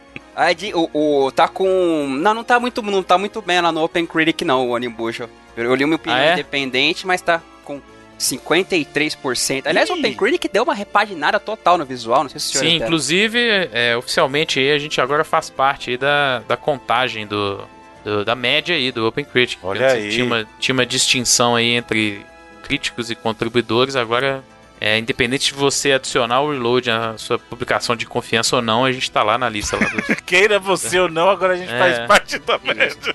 Exato. Tem, tem review novo no site também. Parabéns, Exato. parabéns pelo senhor Felipe por essa conquista aí. Parabéns por essa conquista alcançada. É isso aí, foi bacana. Inclusive, o Edu falou aí do review novo, que é do Vane. Jogo que saiu pra PlayStation 4 essa semana. Que, jogo que tem muitos anos de desenvolvimento, acho que desde 2014.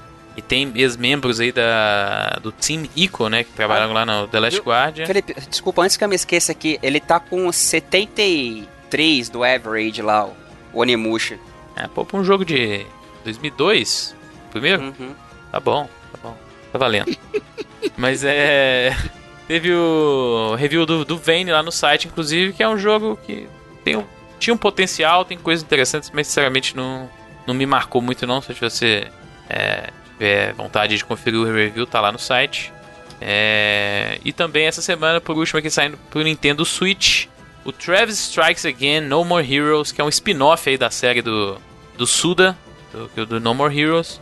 E também não foi muito bem recebido aí não. É um jogo bem mais simples até, né? Acho que tem, tem que até ser talvez um pouco mais permissivo com ele, porque é um jogo bem mais simples do que a própria série principal do No More Heroes, dos dois jogos. Aquelas maluquices habituais do Suda de sempre. Sim, tem bastante. É, os fãs aí do Suda estão gostando bastante, até pela, pelas coisas que o jogo indica aí pra franquia no futuro também. Mas é. No geral, a galera meio que reclamando ele talvez ser repetitivo e tal, por conta do gameplay do meio ser um hack and slash aí meio simplesão. Mas aí saiu pro Nintendo Switch exclusivamente aí pra, pro console, pra- pelo menos por enquanto. E essa semana, cara, primeira semana Oh. de release aí. É, cara, o Suda ele é o rei de criar franquia que é bacana, mas não vai pra frente, né? Não vai pra lugar É, nenhum. é ele e o, e o Swery. São os É. dois. Inclusive os dois japoneses com S e números no nome. E o Swery é uma pena, que é um cara fantástico e infelizmente os projetos deles não recebem apoio nem antes e nem depois. É tipo o tipo de projeto que merecia muito mais dinheiro e muito mais É, aliás, depois que sai também. Usei a palavra errada, até não franquia. Jogos que poderiam virar É. franquias, mas que não vão pra frente, né? É uma pena. Mas esse aí que a gente teve na última semana, cara, essa semana a gente já vai ter Resident Evil, Kingdom Ih, Hearts olha logo aí, depois. O, a- a- a- os reviews já estão no ar aí e tá uma chuva de 10, 10, de 9, 10, de É. 8,5. A Capcom acertou aí com janeiro, né, cara? Terceiro janeiro seguido aí com puta release, muito bem recebido criticamente aí, né? Foi o Resident 7, o Monster Hunter World e agora o Resident Evil 2. Olha, eu vou falar pra vocês, viu? O remake, a, a demo, assim. Os vídeos estavam bacanas, mas a demo me vendeu, cara. Tá, É muito bom, tá né, cara? Sensacional. também. Sensacional. Assim, a, a sensação da mescla que eles fizeram com ah, o gameplay e o feel do Resident Evil 4, mas que te dá aquele. ah, que- aquela coisa que tu tá em casa, assim, com o Resident Evil 2, tá num nível impressionante, sabe? É meio que a combinação realmente do três jogos fantásticos. Eu usando a engine do 7, né? Do uma forma 7, totalmente exato. diferente. É, a, Usando não, a HUD, o inventário e É, tal. usando tudo dele, assim. Inclusive essa, essa engine, né? Resident Evil Engine, né? Re-engine mesmo. É a que tá fazendo o próprio Devil May Cry. Então é uma engine muito interessante. né, mas o a demo me vendeu e foi baixada, ba- bateu os 2 milhões de downloads, se eu não me engano. Foi a última notícia que eu vi era 2 milhões também. Essa- O senhor jogou, Bruno Carvalho, a demo do Resident? tá Baixei, esperando? mas não joguei ainda. Vou jogar, jogarei. É, eu joguei, a primeira vez eu fiquei zanzando e não consegui chegar ao suposto final. Aí eu tinha uma outra conta aqui, na segunda já deu certo. Mas não é um final, né? Não- É tipo, você chega numa parte e simplesmente ela acaba, assim. Até porque só tem meia hora também, então Aham. a ideia é que a maioria da galera não vai chegar nessa parte. né? Mas nem precisa, assim, só aquele. a- aquele gostinho que ele te dá lá da delegacia, eu já achei, cara, sensacional. Achei muito É, est- estarei lá também no, no lançamento. Muito bem, é isso por lançamentos? Isso aí. Muito bem, então muito obrigado.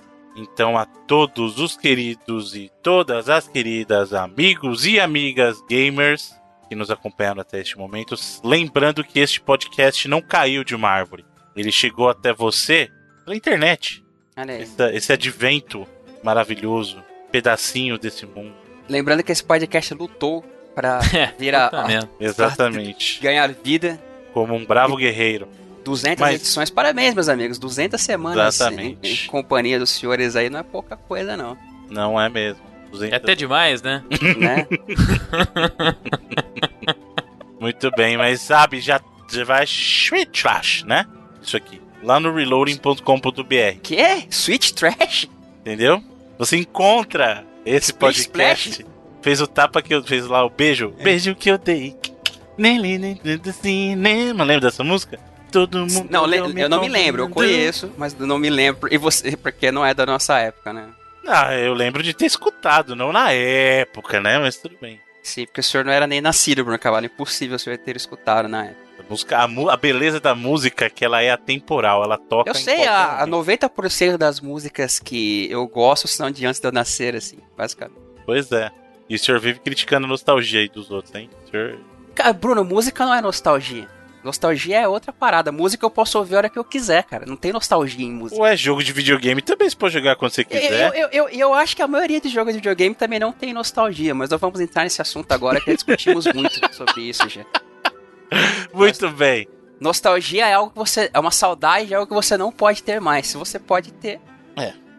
Não vamos entrar nesse detalhe, mas vamos entrar em muitos detalhes na nossa live do final de semana. Fica ligadinho no Twitter, fica ligadinho nas redes sociais aí, que o, o Reloading tá lá, arroba ReloadingBR, ou então twitter.com barra ReloadingBR, lembra que Reloading é R-E-L-O-A-D-I-N-G-B-R. Nas redes sociais temos o senhor Edu Alray, Arroba Alhai, que não garante presença no fim de semana. Pois é. Ninguém, nada é garantido, né? Mas a gente torce. A gente tenta. A gente tenta. Senhor Mesquita, Felipe. Arroba Felipe Underline MGM.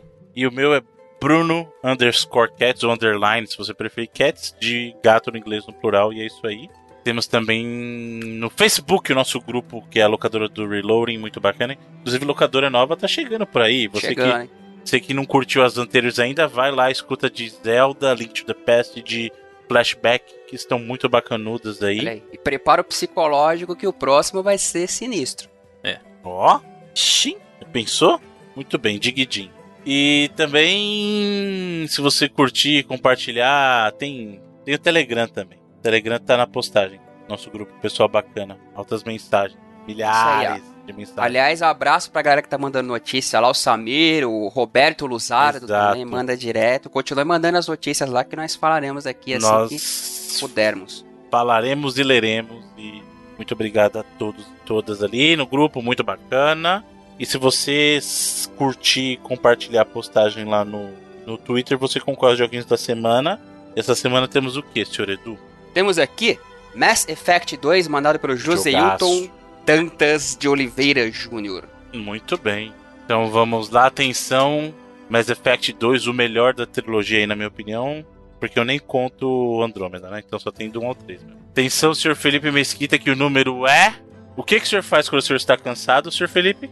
É. Agora eu 60? quero- o Bru- o Bruno tem que- Exatamente, enigma. 60. Você tá É, cansado, 60. Igual o velho do bingo, né? Falando número pra galera. é. Então, seu Bruno Carvalho, quem ganhou aí com o número 60 foi o usuário que a arroba dele é o Patrick Dione. Eu, eu acho que eu já fiz piada de Patrick recentemente, mas vamos lá. Patrick Dione. Mas não foi. Eu acho que era É isso. outro Patrick. É outro. Hum, Mas o. Isso é a handle dele, porque Uhum. o nome dele no Twitter mesmo está quase sexta. entendi. Que, que não é verdade, né? Porque Mas- Hoje ainda. Isso aí você tá vendo no Twitter. Sim, o nome dele é quase Qua- sexta. Quase só que sexta arroba- é, a, é a frequência do reloading, né? É. Exatamente. O Twitter, o Twitter ele tem localização geográfica? Depende, depende do. do... Relativo a quê? Porque Do eu não Wagner, se ele entendi, quiser. né? O Patrick Dione. Dione. Ah, Ah. tá. São Paulo, de Minas, de Campinas, de Salvador. Não, não, eu Dione. não prefiro não explaná-lo aqui, fazer um doxing com ele, né? Então. Mas até porque eu acho que não tem a localidade dele aqui, não. Normalmente as pessoas desativam, eu desativo. E você viu que eu falei, na verdade, eu falei errado porque eu tinha que falar igual um mineirinho. Patrick de onde? Dione. De onde, John. de onde que ele é? De onde que ele é? John, John. Inclusive, estive em Minas Gerais aí, recentemente, e fui num, num rodízio em Minas Gerais, muito bom, inclusive, hein? Rodízio de carne. Qual? No. Perto do Savassi ali, perto do O Bruno, o Savassi. Bruno, ele vai pros lugares pra degustar a culinária que- de, de outros lugares, assim, né? Tipo, ele vai, vai pra, sei lá, vai pra França comer peixe. sabe? É, Ó, é, o Adega que chama? Hã? Adega do Sul? Adega do Sul, é isso? Não, não, não, não, não. Adega, acho que agora. É um, é um dos. É um, não é o melhor, porque o pessoal gosta muito do carretão ali, mas eu não acho carretão essas coisas. todas. Carretão. Pô, na beira da estrada, meio. É, então é meio estranho. É um. Tem dois, né? É, então, é um. Putz, fica no. Raja, fica no bairro do Raja. Raja, na Raja. Ah, foi no por... não foi no Porcão também, não. Não foi o porcão, já fui no Ah, porcão. foi, já foi, foi no o Porcão de Belo Horizonte, inclusive, é muito ruim. Isso. É, o porcão porque- é nacional, né? Porra. Mas o, o daqui não. Ele É? só. Já foi, só que aí eles saíram, só que a galera daqui pegou, tipo, só o, o naming rights, paga o porcão do. Acho que o porcão é do Rio, né? É, Isso, do Rio. Só pra usar o nome, mas não tem nada a ver. Foi um, é uma churrascaria nova. É nova, nova. Ah, então foi o bonita. Baby, Baby Beef. Exatamente, é o Baby Beef da Raja ali. Muito bom. Muito bom, Muito bom, por sinal. É, pela qualidade da comida, o preço é honesto ali. Foi muito bacana. Ele, ele, ele é Parabéns. novo, eu fui ali também recentemente, é bem bacana. Parabéns, Bruno. O cara que sai de São Paulo pra ir comer churrasco em Minas Gerais.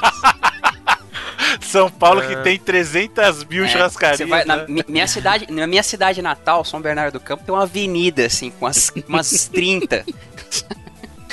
Mas muito bacana, então. Muito obrigado, Patrick. Depois você deixa informação, Johnny, né? No, nos comentários aí. Muito bem, pra, pra semana que vem temos o quê, senhor Edu? Semana que vem teremos aqui uma dobradinha do Natan Gaspechak, que é um nome muito legal. Ó, Natan Esse- Gaspechak. Espero que seja assim que se pronuncia. Quem que E é lembra aquela- Gottschalk? Tinha alguma, algum, Não alguém sei, me- famoso chamado Gottschalk. Quem que é? Me lembra Gottschalk? aquela antiga série, o. É, Kochak, né? Como é que. Ko- Kojak. né? Não, não Kojak, Kolchak. Os Demônios da Noite. Essa aí eu não lembro, não. Kolchak e os Demônios da Noite. Inclusive o Chris Carter se inspirou em Kolchak para criar Arquivo X, Bruno Carvalho. É uma, é uma das a- alegadas inspirações do Chris Carter na criação de Arquivo X. É bem legal, teve uma temporada só, assim, era do detetive que investigava umas paradas sinistras. Bem, bem, bem bacana. Tudo bem. Lembrei de onde é. Luísa Gottschalk. Luísa Gottschalk era a menina que fazia o, o canal de joguinho lá com o Luciano. Luciano Amaral. Ah, como é que era o nome do programa? Era na, no Play. Era no Play TV? Era Play TV, não era que eles faziam? Era Play TV. Ela e o Luciano Amaral faziam o programa. Ela fazia aquele combo, falar mais joga, Uhum. na Play TV. Exatamente, é isso aí mesmo. Mas é isso, e por que, que eu falei isso eu não sei, mas é por causa do sobrenome que me lembrou.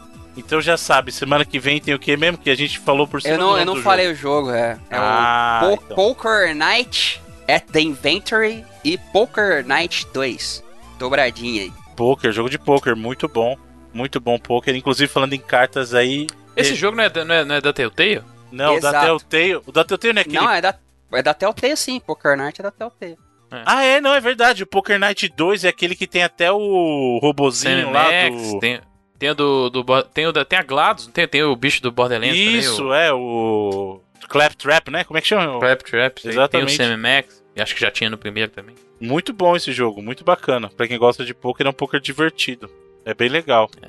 Ele tem uma vibe daquele Space Ghost Coast to Coast, sabe? Que fica botando coisas Sim. diferentes uma no outra. Cara, passa na TV até hoje esse troço. Esses dias tem no Comedy Central, tava passando. É. A reprise, obviamente, né? da- É, muito bom, muito bom. E aí, falando de. A gente falou de poker aí de baralho, eu revitalizei meu Spellfire aí, hein, gente? Muito bom. Isso aí. é o programa mais avulso de todos. Muito bem. É. Tá bom, né? Eu acho que sim. É. Bom, bom não tá. tá Bom, mais bom, ou bom, menos, bom, não tá, né? Mas. É, mas... Lembrando que você pode. só, né? Não, ah, falta. tem o final aí. Calma, né? Então, mas lembrando que você pode ouvir o Reloading tanto no nosso site quanto no seu agregador de podcast de preferência Aliás, falando nisso, no iTunes. eu, eu dropei o Beyond Pod e eu aconselho vo- vocês que estão pensando em comprar um podcast, passem longe, não comprem o Beyond Pod porque foi abandonado aquela parte. Simplesmente foi abandonado. Pra mais de três meses sem uma atualização e as duas atualizações anteriores os caras conseguiram assim. Quebrar. Cara, os caras os caras os caras conseguiram entupir o aplicativo de bug, saca? Impressionante o que tanto que há 10 anos eu usava, até relutei se não vou, os caras vão consertar, não consertaram, então até pedi opinião pros amigos lá no Twitter de aplicativos de podcatcher novos e tal, até tive experimen- experimentando alguns, mas infelizmente, cara, o que aconteceu com o Beyond, o Beyond Pod é é beyond Spotify. a compre comprehension, saca? É, além da, da compreensão. Spotify aí, pô. Ah, Spotify é muito simplão, né, cara? Não, se, assim, se o seu objetivo foi só dar play e ouvir, beleza, mas pra quem curte mesmo, é. É o do Google pegada. também é ok. Também é, é, aquela coisa, é simplão. Mas é bem simplão. É. Pegar, dar play. Muito bem. E aí também, é verdade, esqueci de falar do Padrim e do PicPay. Inclusive, desculpa, Sim. desculpa novamente, Bruno, inclusive, eu, dos que eu tive testando, não vou fazer propaganda para Vou fazer propaganda negativa pro onde pode pela sacanagem, mas não vou fazer propaganda para outros também. Mas vários que eu andei testando, o a nosso, o nosso podcast ele aparece muito bem colocado neles. Muito obrigado aos queridos amigos ouvintes. O próprio Spotify também, a gente tá lá bem Principalmente na categoria de jogos, tá bem lá em cima. É, cara. O próprio do Google também aparece em algumas categorias. Então. Sim, muito obrigado aos amigos aí. Ó. E, e, isso nós podemos colocar na conta dos senhores tranquilamente e agradecê-los pelo prestígio, por nos colocar em posições, essa frase de destaque, né?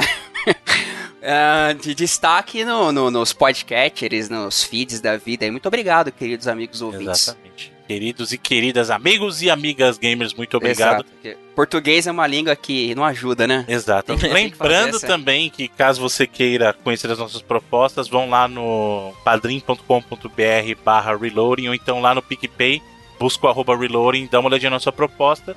E se você puder ajudar, nós agradecemos muito, toda ajuda é bem-vinda, independente do valor. Isso só retorna em benefícios, em crescimento para o próprio programa, que vai trazer mais conteúdo para vocês aí, com certeza. É, e quem não puder, não tem problema não. O importante é que vocês continuem conosco. Fiquem antenados, porque outra coisa que eles não sabem também, nem o Felipe nem o Edu sabem, mas pode ter notícia bacana pro mês de fevereiro aí, hein? Vamos ver. Vamos ver. Quem sabe? Vamos ver. Talvez. Caraca, o, o Bruno. Que, que, que, tipo assim, você vai excluir a gente da parada mesmo? Você vai não é. É porque eu acabei de pensar. É que eu penso na hora, igual ah, do tá. vídeo. O vídeo eu pensei na hora, vamos lá, vamos que vamos. Eu sou, eu sou vida louca, mano. Aqui é vida louca. Aqui o bagulho é, o bagulho é doido. Aqui o, aqui o bagulho é doido. É o Bruno 2018, né? Semana passada o bicho tava aqui, tava se arrastando. ô, ô, Bruno, você tá ligado que, tipo, tem um, um, um, diagnóstico aí dessa parada. Já falei pra você, né? Eu tem conheço um, muito é, bem. Tem um filme é bom sobre isso. Tem um filme muito bom sobre isso. Eu vou, vou, dar uma dica pro ouvinte aqui. Ouça aí a. Presta atenção na diferença do Bruno do primeiro terço do programa. Hashtag fica a dica. e assim, talvez quando começou a notícia do Star Wars ali, não sei, talvez estava um pouco diferente. Vê se você acha que tem alguma coisa estranha entre a diferença dos, dessas duas partes do programa. Muito bem. E lembrando também que, olha só que bacana, a galera que participa conosco lá no Padrinho no PicPay também tem um espaço aqui. E essa semana nós temos o nosso querido amigo gamer Tiago Salomone, que é bem, bem ativo na comunidade Reloading. Um grande abraço para o nosso amigo Tiago. Né? Participou. Esse nome já foi dito em diversas ocasiões aqui. E Sim, ele o traz. Rei, o rei da mídia física, rapaz. Exatamente, ele Falar traz... isso, eu não queria fazer a propaganda, mas uma certa loja famosa por vender itens do início ao fim do alfabeto começou a vender as paradas do Brasil aí, tá metendo bronca, hein, galera? Parabéns. Vocês chegaram a ver? Uhum. Porra, parabéns, cara. Continuar entrega assim. Em, entrega em dois dias e pá. Caraca, eu fiquei impressionado, assim. Preços excelentes. Dois dias? Dependendo é, do, da sua modalidade do... que você escolher e frete baratíssimo, assim. Porra, parabéns a partir de um certo valor e frete grátis até para esse esquema de 2G. Caramba, parabéns. Pra vocês terem então. uma ideia, aqui acabou, eles estavam vendendo o, o Spider-Man por 99 pratas, cara. Com frete grátis, diga-se de é. passagem. Bem. Já parabéns. acabou, então nem adianta ir atrás que agora Eu ia já falar era. pra você me mandar o link, mas já foi. É, agora já foi. Foi 24 horas, nem, nem durou 24 horas porque acabou antes. Então vamos lá, vamos ouvir o nosso querido amigo Tiago Salomone e sua mensagem.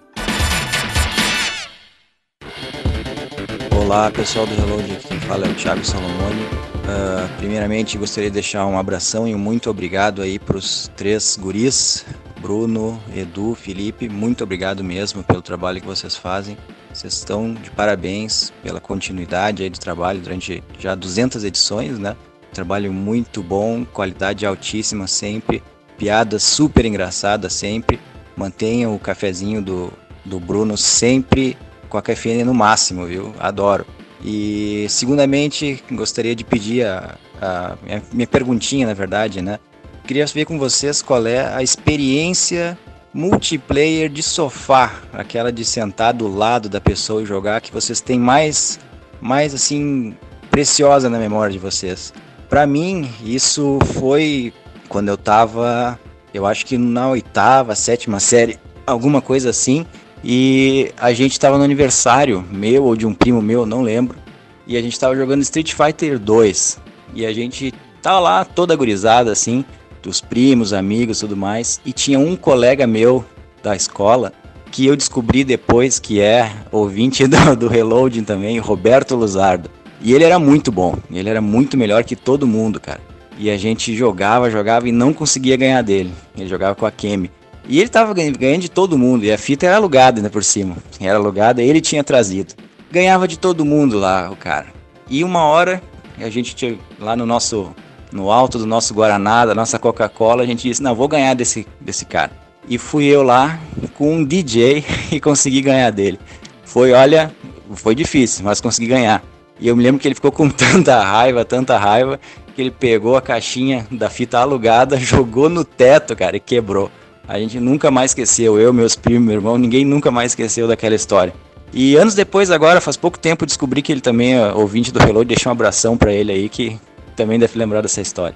E terceiramente, a música que eu, que eu gostaria de pedir, justamente com relação a essa história aí, é aquela música do Street Fighter 2 mesmo, do estágio da Kemi, que eu acho muito legal. Então tá, é isso. Um abração para vocês, abração pro grupo lá do Telegram também, que o pessoal é gente boa demais, menos o Pablo.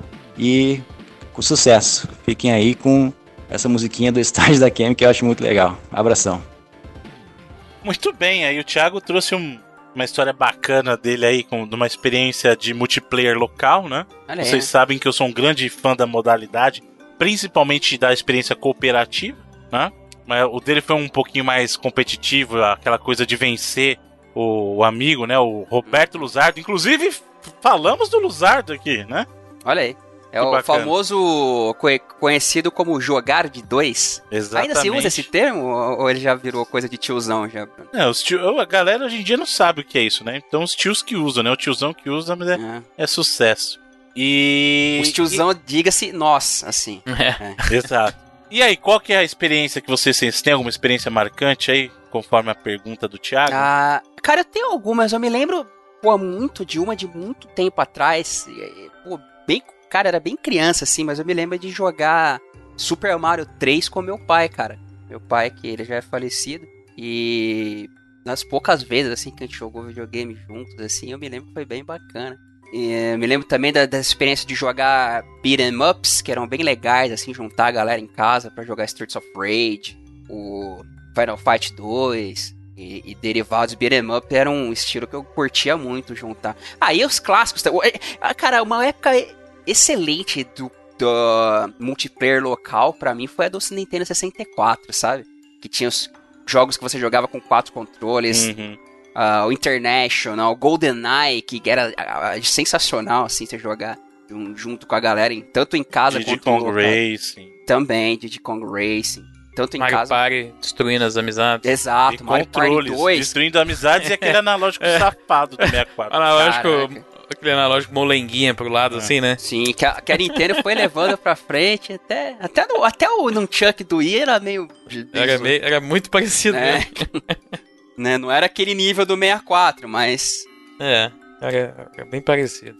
Mas é, é uma coisa assim que ficou, pelo menos para mim, ficou bem no passado mesmo, bicho, assim, que até na depois da geração uh, do 128 bits, digamos assim, para mim já meio que começou a acabar isso aí. Até a não ser assim, é, jogos de. Os Winning Eleven da vida, sabe? Mas ainda não era a mesma coisa. Acho que pra mim essa, essa parada ficou bem lá no, no início do, da minha vida de gamer. E, e eu tenho essas, essas memórias. Essa do meu pai é uma que eu tenho bem vívida, assim.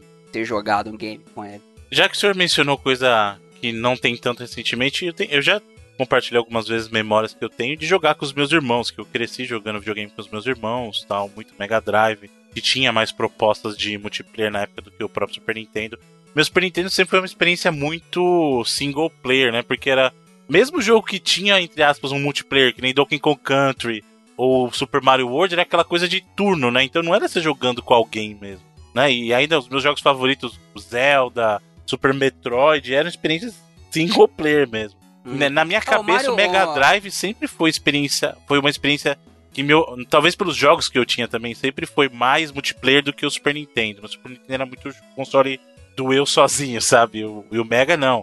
Eu tinha lá o Gunstar Heroes, que era fantástico, Streets of Rage, né? Golden Axe, tinha muito jogo que eu jogava com meus irmãos. É, Golden Axe também, eu joguei, cheguei a bast jogar bastante com os amigos, assim, de dois. Mas uma, uma coisa engraçada é que, óbvio, nesse período eu vivi com os meus irmãos, assim, na casa da minha mãe até, até o Play 1 né? Já na, na, geração Play 2 eu já tinha me mudado de casa, já, já, já tinha meu próprio apartamento. É, então é engraçado que tem esse gap entre o depois do Play 1 e até a geração Play 3, porque depois do Play 3, é, cada irmão morando num lugar separado, quando a gente se encontra, a gente joga algumas coisas muito bacanas. Então eu lembro muito bem na época do Diablo 3, quando ele saiu para consoles, cara, que a gente pegava, se reunia para jogar efetivamente no sofá e, e, é um co muito gostoso, inclusive, do, do Diablo para jogar de sofá. Jogava quatro pessoas ali, né? É, é óbvio que nesse interim, nas experiências de co eu tive com a minha família também. Também esposa uhum. joga muito comigo e tal, mas voltando pro lado dos irmãos, também, até, assim. Eu joguei com a minha irmã alguns jogos também, é. Principalmente Mario Kart, jogava muito com a minha irmã. Aquele Tiny Toons, aquele que era de esportes do Super Nintendo, lembra? Uhum, lembro vários, sim que tinha o paraquedinho. Tinha o basquete tinha, e tal, né? Era, que eu joguei muito com minha irmã também. E, e mais recentemente o Overcooked, cara. A gente se reúne uhum. às vezes para jogar com a facilidade do Switch, inclusive, que é o console maravilhoso. Agora, quando a gente tem reunião de família, eu, eu sou aquele cara da propaganda que eles venderam. Ah, ninguém vai fazer isso. Chegar numa festa, não na festa, e começar mas, a jogar. E começar a jogar. Mas em reunião de bastante, família rola. Tem bastante jogos, né, que dá pra tu jogar com a, aquele da bomba lá. Como é que é o nome dele? De, é, Keep Talking Nobody Explodes. É, esse jogo, esse é, jogo é, fantástico bom, pra jogar cara. com a galera assim na uhum. festa, né? Exatamente, esse jogo é muito bom, cara. É Sim. Ah, o Wii também teve, assim, alguma coisa, o esporte, sabe? Todo mundo acho que jogou o esportes com, com, alguém, mas pra mim a época mesmo de, de passar horas jogando foi, foi meio que né, nos anos. Street Fighter e Mortal Kombat, obviamente, também tiveram muitos momentos, sabe? E o Felipe? É, cara, eu tenho muitas também. Até hoje em dia, até encontro bastante meus amigos assim bastante, talvez seja exagero, mas volta e meia a gente se encontra para jogar algumas coisas aí, seja o próprio Mario Party agora do, do Switch a gente jogou um bocado aí, bastante. Tem até uma é um lugar que a gente gosta de ir aqui em BH também que tem é, é um bar, né, que tem tipo assim, tem tipo aquelas cabines assim com aquelas aqueles bancos assim que fazendo uma, uma curva assim com a televisão na frente que dá inclusive você pegar o próprio Mario 64, que é uma que a gente joga muitas vezes, e é bacana, a galera bebendo e jogando. Mas as memórias que eu tenho mais fortes, assim, são até. É, talvez por isso que o jogo, os jogos me marcaram muito, que eu jogando o próprio Crash com a minha família mesmo, meus primos, meus pais, assim. A gente joga, juntava uma galera, porque eu tenho muitos primos, assim, por, por parte da minha mãe.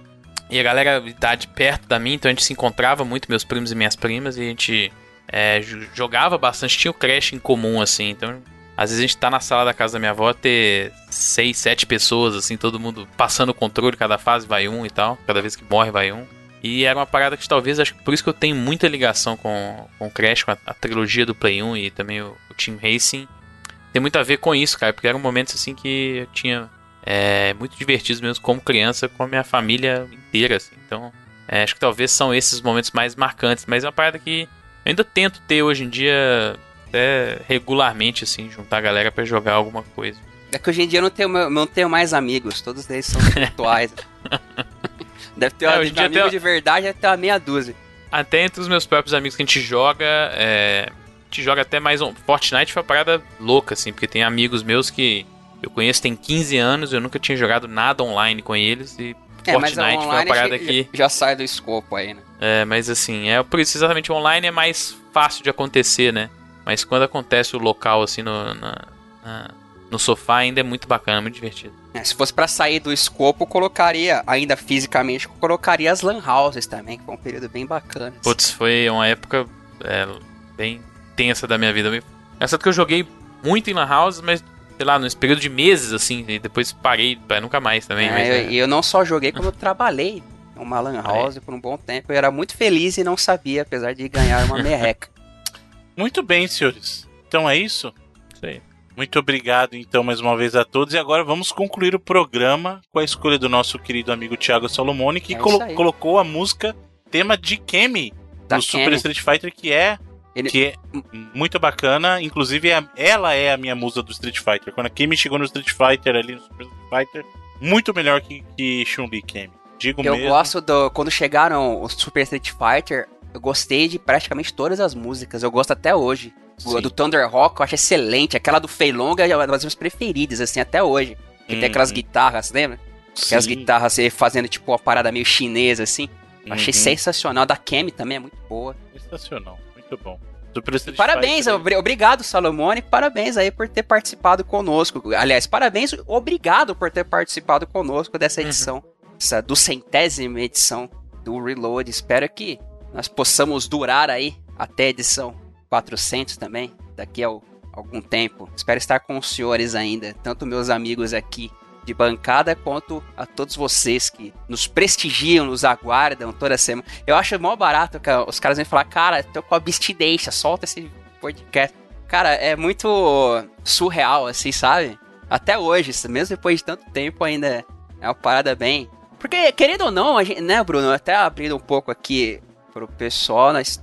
Pô, a gente tem download pra caceta e até comentamos que estamos bem posicionados, graças à galera, mas a gente nunca tem noção exata, assim, de, do alcance, até as pessoas virem conversar conosco a respeito, porque digamos que 90% do público é o famoso calado satisfeito, né? Que é aquela galera que curte o programa, mas não interage e a gente acaba nem sabendo, né? Fica meio que um número assim lá na estatística e não chega a dar a- a- aquela impressão, sabe, aquele calor humano assim de quando a galera vem falar com a gente a respeito do programa e tal.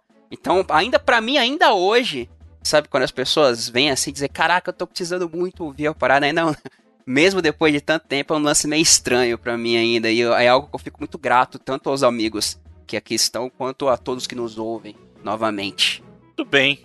Assina embaixo do que o nosso querido amigo Eduardo Rai falou aqui. Tudo isso só é possível graças a cada um de vocês aí que está nos escutando nesse momento e graças também aos meus parceiros aqui de bancada, é, que são gente boníssima, tanto no pessoal quanto no profissional. Ô louco, bicho! Ô, louco, bicho! Mas são, são caras sensacionais aí. Às vezes que a gente tem a oportunidade de se encontrar, são sempre momentos muito prazerosos aí. Fiquem antenados, fiquem ligadinhos. É isso aí, gente. Muito obrigado, até a próxima. Até lá! Valeu. Aí bateu o Bruno depressão no final. É, no último segundo. Pra fechar com chave de ouro. É,